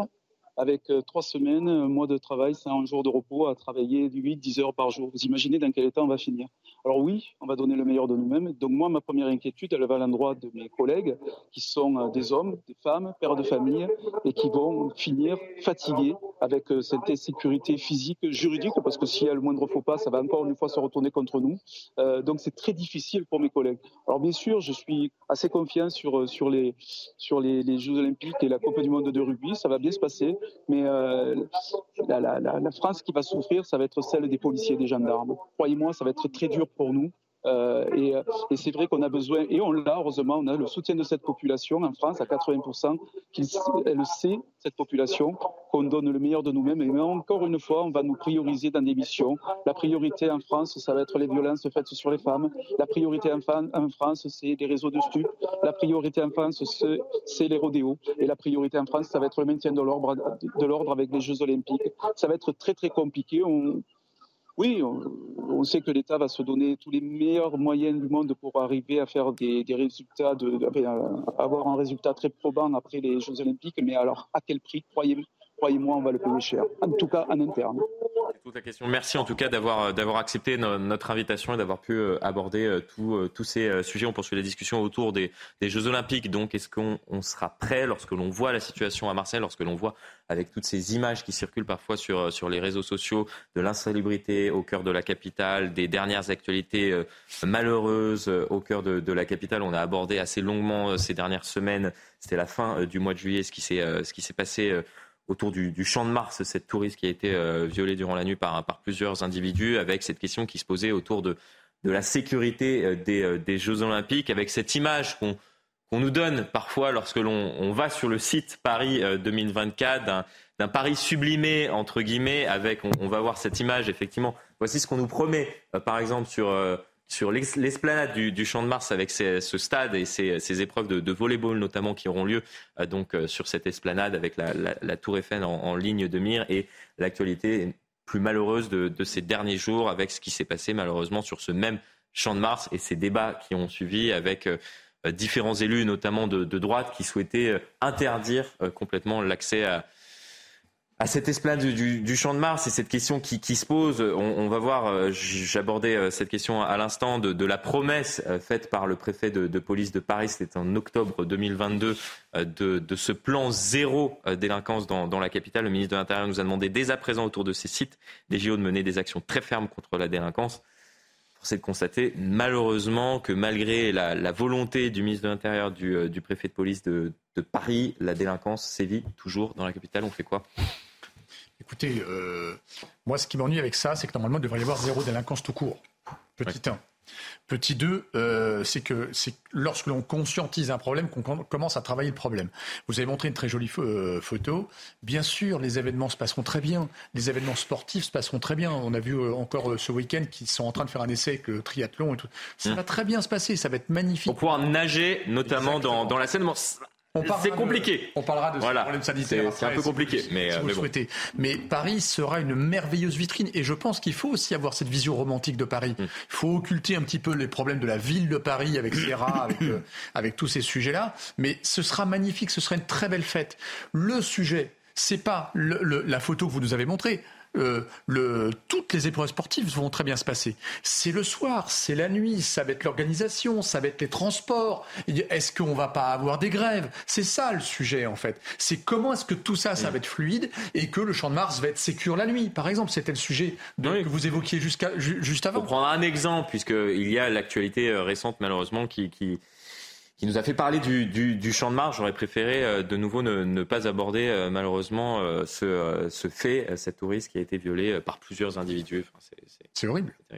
Mais mais mais il y a quand même une question qui se pose, c'est que quand on compare, par exemple, avec les expositions universelles ou avec tout un tas d'autres grands événements qui ont eu lieu en France, Il va y avoir un test hein. dans, dans quelques semaines. On en parle. J'ai l'impression cet été qu'on a parlé que des JO, que des JO, que des JO, alors qu'on va accueillir dans, dans, dans quelques semaines, ce sera à partir du Coupe 8 Monde de septembre, la. Coupe du Monde de rugby. Oui, mais il va y avoir une grande différence entre la Coupe du Monde de rugby et les JO. C'est que la Coupe du Monde de rugby, je pense que déjà tous les Français qui jouent au rugby sont ravis qu'elle se déroule en France et euh, de manière générale, il y a pas mal de Français qui jouent au rugby, ce qui fait que Y compris les spectateurs. hein. Oui, Je mais ce pas qui, rugby, ce qui mais fait je que je la Coupe du Monde de rugby, fidèle, mais- la Coupe du Monde de rugby, si vous posez la question aux gens, ils y Pas sont très favorables en fait. Et puis elle va pas bouleverser leur vie malgré tout. Alors que là, est-ce qu'on va avoir à faire une grande fête populaire ou une espèce de parade soviétique à marche forcée?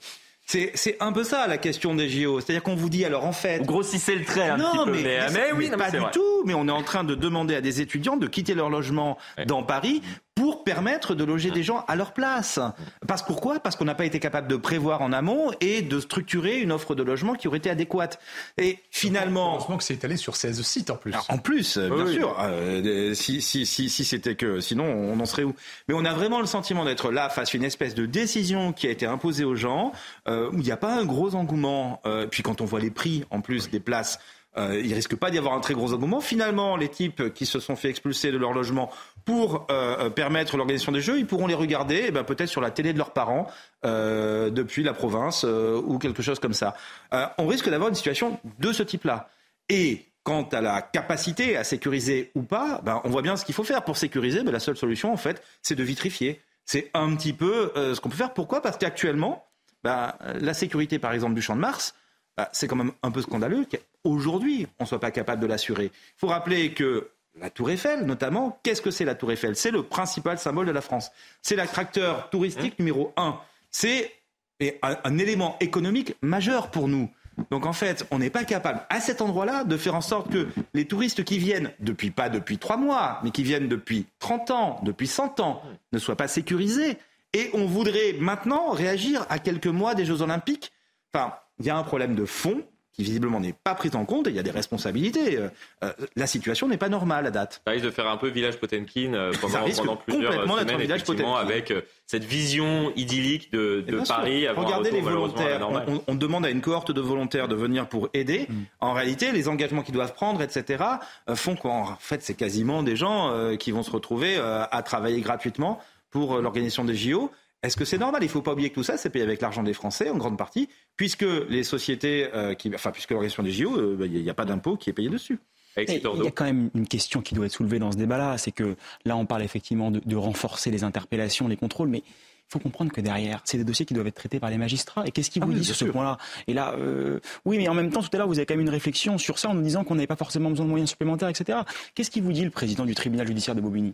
Il vous dit, nous aujourd'hui, on n'est absolument pas en mesure de traiter les dossiers. On parle d'une augmentation de 50 à 88% de dossiers qui vont arriver, donc de gens qui vont être déférés devant son parquet pour cela. Donc très concrètement, vous allez effectivement avoir des interpellations et des placements en garde à vue que vous, vous ne pourrez pas euh, traiter euh, au sein des juridictions. Donc tant qu'on on n'ouvrira effectivement pas le débat euh, sur les moyens de la justice, euh, sur le renforcement effectivement des greffiers, de la permanence du parquet, des magistrats du siège, ça change rien. Donc moi, L'idée de, la délinquance zéro, enfin, je, je, ça représente absolument pas ce qui est envisageable de faire, et encore moins ce qui est aujourd'hui en mesure de faire un parquet comme celui de Bobigny, qui est, une juridiction qui est à bout. Et c'est ce qu'il vous dit, le président du tribunal judiciaire. Il vous dit, moi aujourd'hui, en août, j'y arrive pas. Est-ce que vous pensez que de- de- au niveau des JO, j'aurais 4 ou 5 fois plus de personnes, j'y arriverais. C'est impossible. Donc encore plus de contrôle, encore plus d'interpellation pour une justice qui, à ce moment-là, aura peut-être encore moins de moyens, encore moins de personnel. Donc il faut aussi penser à cela. Et tout à l'heure, mon confrère ne l'a pas forcément dit. C'est vrai que vous avez non, non, d'autres solutions non, non, mais sur les moyens. Non, non, mais pour moi, je, suis d'accord, mais le plus important finalement. le problème tout de le reste des moyens est accessoire. Hein. Non, bah non, non, c'est On aura l'occasion de, ah, continuer la, discussion dans, dans, un instant. Malheureusement, on va, on va marquer une courte respiration et je vous redonne la, parole dans, dans, un instant afin de,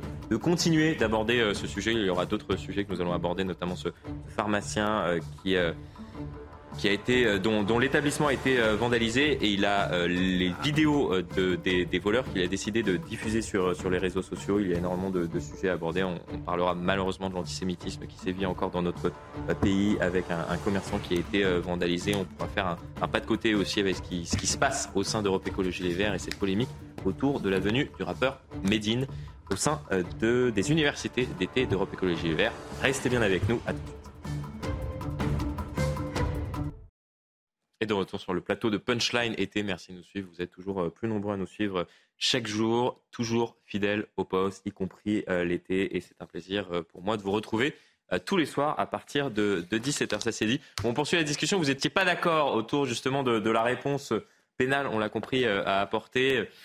Et du manque de moyens pour, pour faire face justement à, cette, cette pression peut-être du ministre de l'Intérieur, du préfet de police de, de Paris, de tenter d'avoir Zéro délinquance dans, dans la capitale, veut Pieux Oui, non, mais c'est parce que augmenter les moyens, euh, ça peut se faire à condition d'avoir une réflexion sur la façon dont ces moyens sont utilisés. Mmh.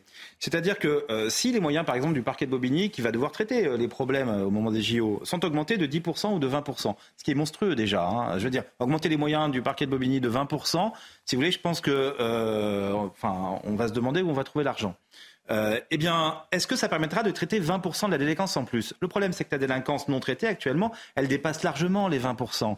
Si vous voulez. Et donc, en réalité, on va rajouter un peu à quelque chose qui ne fonctionne pas. On est un peu dans une situation où vous avez un plombier qui a installé des tuyaux pourris dans toute la maison et il passe son temps à revenir vous voir en disant non mais là je vais vous le rechanger et vous allez voir ça va marcher. une semaine plus tard, ça fuit de nouveau. Euh, il y a un moment, il faut se poser un petit peu, avoir une réflexion sur la manière dont on veut que ça fonctionne. Les deux sont pas du tout incompatibles. Aujourd'hui, vous avez des forces de l'ordre et des gens qui sont sur le terrain qui sont au bout de l'épuisement. Et moi, je me mets à leur place. Quand les JO vont arriver, comment les forces de l'ordre, comment les magistrats, comment tout le monde va pouvoir traiter tout ça C'est très simple. C'est exactement ce que disait votre intervenant juste avant, c'est-à-dire que bah, ils vont travailler sans s'arrêter pendant un mois, euh, et peut-être même un mois avant, et peut-être même aussi, il faudra traiter ensuite derrière et euh, ils vont finir épuisés, ils ne pourront pas gérer leurs autres missions. Pourquoi? Parce qu'on n'a pas fait cette réflexion en amont. Pas mal de sujets euh, à aborder euh, autour de, cette dernière partie d'émission, avec vous qui, êtes toujours présent autour, autour de la table. Je, vous en parlais juste avant la, coupure pub de ce pharmacien. Ces nombreux pharmaciens qui font face à des, à des, incivilités, à des agressions ou des vols. Ça a été le cas d'un pharmacien à Saint-Quentin dans, l'Aisne qui a réussi à identifier euh, les voleurs euh, de son établissement, filmés par des caméras de vidéosurveillance. Il a décidé de les diffuser ensuite sur, les réseaux sociaux, ces images récoltées par, par ces caméras de surveillance. Regardez ce reportage signé Clotilde Paillet, et on en parle dans un instant. C'est grâce aux caméras de surveillance que le propriétaire de cette pharmacie découvre les voleurs, des individus qui agissent selon un mode opératoire bien pensé autour de 16 heures, en fait, on a euh, trois individus qui rentrent dans l'officine, en fait, qui rentrent euh, séparément. Et en fait, on a deux des individus qui occupent au comptoir euh, les personnes, le personnel de l'officine, et puis un troisième individu en fait qui vient, qui vole, qui vole six produits de, de parapharmacie. Pour lutter contre ces faits récurrents, le propriétaire de l'officine utilise une méthode simple et efficace afficher leur visage publiquement sur les réseaux sociaux. On a déjà diffusé euh, des images de vol précédemment. C'est ce qui fonctionne le mieux en fait pour récupérer la marchandise ou obtenir le paiement, le paiement de la marchandise qui a été volée. Quand vous, si vous venez voler chez nous, vous prenez un risque. Vous prenez le risque d'être affiché euh, en tant que voleur. En France, un vol et demi par jour est commis dans une pharmacie. Des vols qui représentent parfois une perte de plusieurs milliers d'euros pour ces établissements par jour tout de même euh, commis dans, dans des établissements euh, comme, euh, comme celui-ci. Bon, vous en pensez quoi? On a l'impression un peu que, que parfois, et, c'est malheureux, les Français ne font pas confiance en, la justice et ils se font un peu justice eux-mêmes. C'est un peu le, le cas ici présent ben, on est dans la situation où, de toute façon, la justice n'ayant pas de moyens, c'est ce qu'on venait de dire, ne s'étant pas réorganisée ou n'ayant pas pu se réorganiser, puisque sans moyens, mm. on a toujours du mal aussi à s'arrêter deux secondes pour réfléchir et se réorganiser. Ben, finalement, oui, les gens savent très bien euh, quelle va être la réponse pénale face à une situation comme celle-là. Elle sera probablement difficile à mettre en œuvre, pas simple. Et donc, on a un pharmacien euh, qui tombe, un commerçant, hein, quand même, malgré mm. tout, euh, qui tombe dans, euh, ben, dans une réaction euh, de dénonciation qui est peut-être pas particulièrement honorable, mais on sent bien que c'est aussi le geste de quelqu'un de désespéré et qui a envie de susciter ben, une réaction. Et la réaction, il l'obtient puisqu'on en parle ici chez vous. Donc est-ce que c'est négatif, positif? Est-ce qu'il avait le droit de le faire? Probablement pas. mais est-ce qu'on peut comprendre ce qu'il a fait? Mmh. Qu'il en soit arrivé là, c'est vraiment, euh, c'est vraiment, c'est vraiment triste. On aurait pu espérer mm. que ça se passe autrement. Des champs. En fait, ce que l'on voit là, c'est la conséquence. Ça veut dire que c'est pas la première fois que ça lui arrive, le pauvre. Et effectivement, son commerce, euh, bon, ça peut-être pas le mettre à plat, mais ça, ça, lui endommage en tout cas son, son activité. Euh, ce genre de vol à l'étalage, c'est quand même fréquent. Mais je pense que c'est un ras-le-bol qui fait que maintenant il, il, en est venu à ça. C'est quel, est le risque? Alors c'est vous, messieurs, qui êtes capables de nous le dire, mais les, les risques sont très très faibles pour ces gens-là, même s'ils sont interpellés. Euh, allez, ça va leur retarder de deux ou trois heures leur emploi du temps. Ils vont être sortis le soir, j'imagine. Ils vont pas avoir vraiment beaucoup, beaucoup de risques euh, vis-à-vis de la justice. Alors, ce qu'il aurait pu être opportun de faire dans ce cas euh, pour l'information, ça aurait été de transmettre les vidéos directement au commissariat, à l'officier de police, un officier de police judiciaire. Euh, sur les, les, risques pénaux euh, euh, de ces individus, ça va dépendre du fait s'ils sont en récidive. Si c'est le cas, ils seront sûrement déférés. Il y a même de la détention provisoire qui est envisageable. Il ne faut pas non plus rentrer dans une spirale de se dire sur les plateaux de télévision, la justice ne fonctionne pas. Moi ici, ce que je viens soulever, c'est le fait que on a besoin qu'elle fonctionne encore mieux, c'est-à-dire plus de moyens, plus de mmh. greffiers, plus de Mais je ne suis pas dans une, dans une optique de décrédibilisation des magistrats du parquet qui font un boulot fondamental et tellement difficile au quotidien. Dans un cas comme ça, en transmettant euh, les photos au commissariat de police, un officier de police judiciaire aurait été saisi, ils auraient cherché à l'identifier, et s'il avait été identifié, il aurait été placé en garde à vue, potentiellement déféré, et ensuite jugé. Il faut quand même comprendre qu'on a quand même une justice euh, euh, qui qui fonctionne sur ces cas-là. Il faut être patient, c'est un tournant de la justice qui peut être frustrant, mais moi je ne veux pas rentrer euh, dans une démocratie où euh, les citoyens vont vouloir se, rendre justice eux-mêmes, euh, où finalement on va, puisqu'on pense qu'il n'y aura pas de réponse judiciaire, vouloir prendre des mesures de sûreté avant mm. l'éventuelle condamnation. Enfin, il faut faire très attention quand même à ce qu'on dit. On reste quand même une démocratie, on reste un état de droit, et, et tous les termes qui sont, qui sont utilisés, zone de non-droit, etc., me gênent profondément parce que nous au quotidien, nous en tant qu'avocats, mais aussi les magistrats et tous les professionnels de la justice. On se bat pour ça. On se bat pour quand même expliquer aux citoyens qu'elle existe, cette justice-là. Elle peut être frustrante, elle peut être longue, mais elle existe. Donc effectivement, le comportement de ce monsieur, il est euh, déplacé. Il aurait dû agir euh, en euh, contactant le commissariat, en dénonçant effectivement ce comportement-là, en se déposant une plainte, en éventuellement se constituant partie civile. Je veux dire, l'arsenal législatif, il existe. Et il a les moyens de, de trouver une solution qu'allait vouloir le faire par soi-même. Et c'est important, je pense, aussi de le dire. Autre sujet que, je souhaitais aborder euh, avec vous, euh, malheureusement, euh, c'est ce commerce de, Levallois, la commune située en, périphérie de, la capitale, qui a été vandalisé par des inscriptions antisémites. On va voir ces, images récoltées par, des journalistes de, la rédaction. Vous voyez donc quelques-unes de, ces inscriptions antisémites qu'on va mettre forcément en parallèle avec parfois ces, propos tenus par, par des personnalités politiques. On en verra un, certain nombre d'entre elles euh, tout à l'heure euh, concernant des propos antisémites. Euh, je fais référence bien évidemment à ces propos tenus par, le rappeur Medine, invité des universités d'été d'Europe Écologie Les Verts et, et de la, France Insoumise, même s'il s'agit totalement de, deux affaires parallèles, mais le fait que dans notre pays, il y a des, élus de la République qui, qui, ont tendance à minimiser des propos antisémites lorsque l'on voit parfois ce qui se passe concrètement sur le terrain, c'est malheureusement déplorable. En tout cas, la maire euh, de, la commune, Agnès Potier-Dumas, a réagi sur les réseaux sociaux. Colère et dégoût ce matin à Levallois face à cette devanture vandalisée euh, par des inscriptions antisémites. C'est ce qu'elle a publié sur son compte euh, Twitter. Vous le voyez. Bon, on lui excuse cette faute de frappe. Elle a accompagné cette réaction d'une photo également de la déventure de cet établissement. C'est vrai qu'on a tendance à oublier que qu'il y a euh, toujours, euh, malheureusement, dans, notre pays, des actes comme ça euh, antisémites. C'est, il me semble, selon le, ministère de l'Intérieur, le service de la protection de la communauté juive, qui, recense comme cela l'ensemble de, ces actes. La, communauté religieuse la, plus attaquée, malheureusement, dans, notre pays. Vous en pensez quoi autour de, autour de la table? Ça devrait juste pas exister. C'est une percussion du vieux ça tombe sous le sens. Ça doit être réprimé enfin, au plus haut point, ça c'est une évidence. Là, pour le coup, il y aurait eu des, comme dans certaines villes, beaucoup de caméras, ils auraient peut-être euh, retrouvé très très rapidement les auteurs. Euh, ça, enfin, en tout cas, ça aide, ça aide forcément. Euh, ce qui est très ennuyeux, c'est que ça existe encore au XXIe siècle dans un pays développé, parce que il arrive qu'il y ait des zones de guerre, des zones de tension dans le monde, avec des, des, des, des feux qui couvrent comme ça. Euh, aller en Inde, ce sont les musulmans et les chrétiens qui sont attaqués, par exemple. Vous voyez, donc, et, et dans un pays développé comme la France, pays occidental, que l'on voit encore ça, c'est choquant. Oui, c'est pas la première fois en plus à Levallois. Euh, c'est une ville qui avait fait l'objet d'actes. Enfin, il y avait un élu qui avait été condamné pour antisémitisme en 2008. Mmh, tout à fait. Euh, il y avait une attaque à la voiture bélier euh, de caractère antisémite aussi qui avait lieu il y a quelques temps. Je crois que c'était en 2017 ou quelque chose comme ça. et on est dans une situation où, bah, là encore, la difficulté. C'est compliqué d'empêcher ce genre d'acte d'être commis, hein, bien évidemment. Hein. Mais euh, on espère que la réponse va être euh, forte et, immédiate parce que, euh, en plus, on a l'impression, enfin vraiment, on voit les. On, mm. voit les, choses qui s'étalent comme ça sur toute l'aventure. Le commerçant a fait le choix de ne pas les effacer pour le moment, afin que tout le monde puisse prendre conscience un petit peu de bah, finalement des, attaques qu'il subit. Alors en parallèle, c'est sûr que voir quelqu'un comme Medine invité aux universités d'été, on en parlera dans un instant ça ne peut qu'être choquant euh, et, et, et, et, ça donne l'impression qu'on nie le problème de l'antisémitisme en France, qui est un problème qui existe et qui est actuel.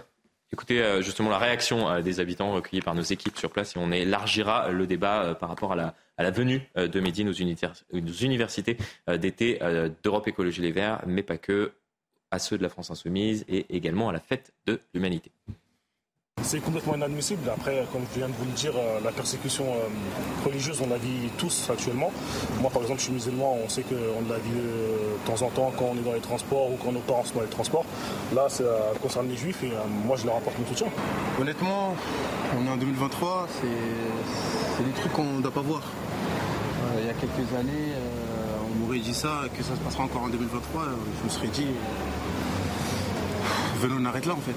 Venons, on arrête là. Là, c'est, dommage parce que les générations futures, ils vont voir ça et ils vont continuer sur le même lancée. Donc, euh, franchement, c'est inadmissible et voilà, c'est dommage, c'est malheureux consternation euh, forcément des, habitants euh, sur place euh, que, l'on partage aussi sur, sur ce plateau. On élargit la discussion autour justement de, de, ce climat nauséabond, disons-le, avec cette toute dernière réaction de, Jean-Luc Mélenchon suite à la venue. Ce sont deux sujets différents, mais, je trouve qu'il y a un climat en ce moment malheureusement dans, notre pays nauséabond de la venue du rappeur Médine à l'université, aux universités d'Europe Écologie Les Verts, à celle de la France Insoumise également. Réaction sur les réseaux euh, sociaux. Médine n'est pas raciste, pourquoi vouloir lui avouer des positions qui ne sont pas les siennes après l'avoir invité? Les admirateurs macronistes de Barès, de Maurras, de Pétain ont la chance d'avoir des opposants aussi soumis au qu'en dira-t-on euh, des euh, hypocrites. Il est vrai que la venue de ce rappeur qui a tenu parfois des, des, propos, disons-le, anti contre la laïcité, contre certaines religions dans, dans, certaines de, de ces chanson a eu euh, des euh, propos qui ont amené à une réflexion au sein d'Europe Écologie Les Verts quant à sa venue aux universités euh, d'été. Je parle notamment à une réaction sur les réseaux sociaux suite à un tweet de Rachel Kahn. Nous avons décidé depuis hier soir de ne pas diffuser ce tweet, tout simplement parce que nous ne souhaitons pas diffuser des propos antisémites. C'est bien normal, mais en tout cas, le débat est ouvert avec une tentative de justification. On va écouter euh, Marine Tondelier, qui était l'invitée de, nos confrères de France Inter euh, hier, assez complexe au sein d'Europe Écologie Les Verts. Et, vous l'avez compris, cela fait débat sa venue aux universités d'été. Écoutez Marine Tondelier, on en débat dans un instant.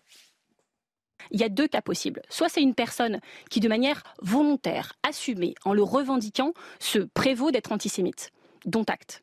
Soit, et c'est souvent le cas aussi dans ce pays, parce que l'antisémitisme peut être aussi très insidieux, il y a la partie immergés de l'iceberg mm, mm, et, le mm. reste.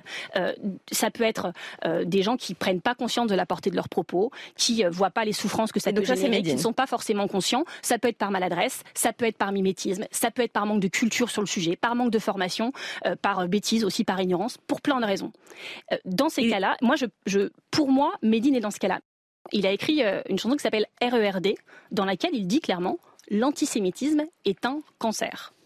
Je connais très peu d'artistes français qui se soient exprimés aussi clairement sur le sujet, encore moins dans le milieu du rap.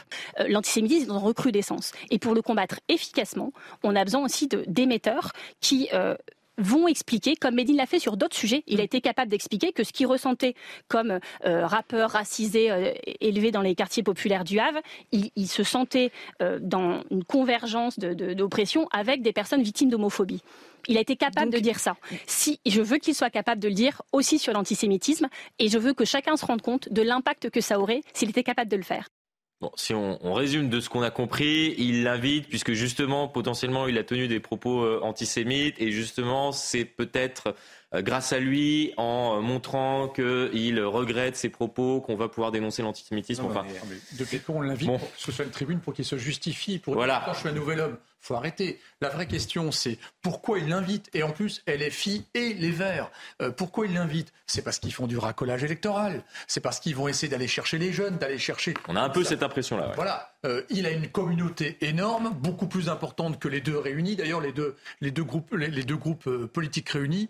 Et malheureusement, là, c'est un racolage XXL. J'aimerais bien savoir ce qu'en pensent les, les, les, électeurs de base de, des Verts ou de LFI. Je serais très intéressé, une fois qu'on leur aurait montré les paroles des chansons qui sont d'une violence quand même assez, assez puissante, euh, ce qu'ils en pensent, eux, électeurs des Verts, électeurs et les filles, sur le terrain. Ça aurait été très intéressant. Je ne suis pas sûr qu'il y ait le même son de cloche par rapport à ceux qui ont décidé de le faire venir, et notamment quelques personnalités que l'on connaît. On pourra peut-être euh, recueillir le, témoignage de, militants qui se rendent justement à ces, à ces universités euh, d'été pour connaître leurs sentiments justement. À Surtout, on a l'impression en écoutant Marine Tondelier qu'on a affaire à quelqu'un qui, quand il avait 15 ans, euh, un petit peu comme le, jeune de France Inter qui, effectivement, avait eu des propos, euh, Mehdi avait eu des propos antisémites quand il avait 15 ans, et puis après, à 19 ans, il a fait, bah écoutez, oui, euh, j'ai fait n'importe quoi, et j'ai pété les plombs, mais maintenant, j'ai compris, excusez-moi, mais il est quand même parti, lui.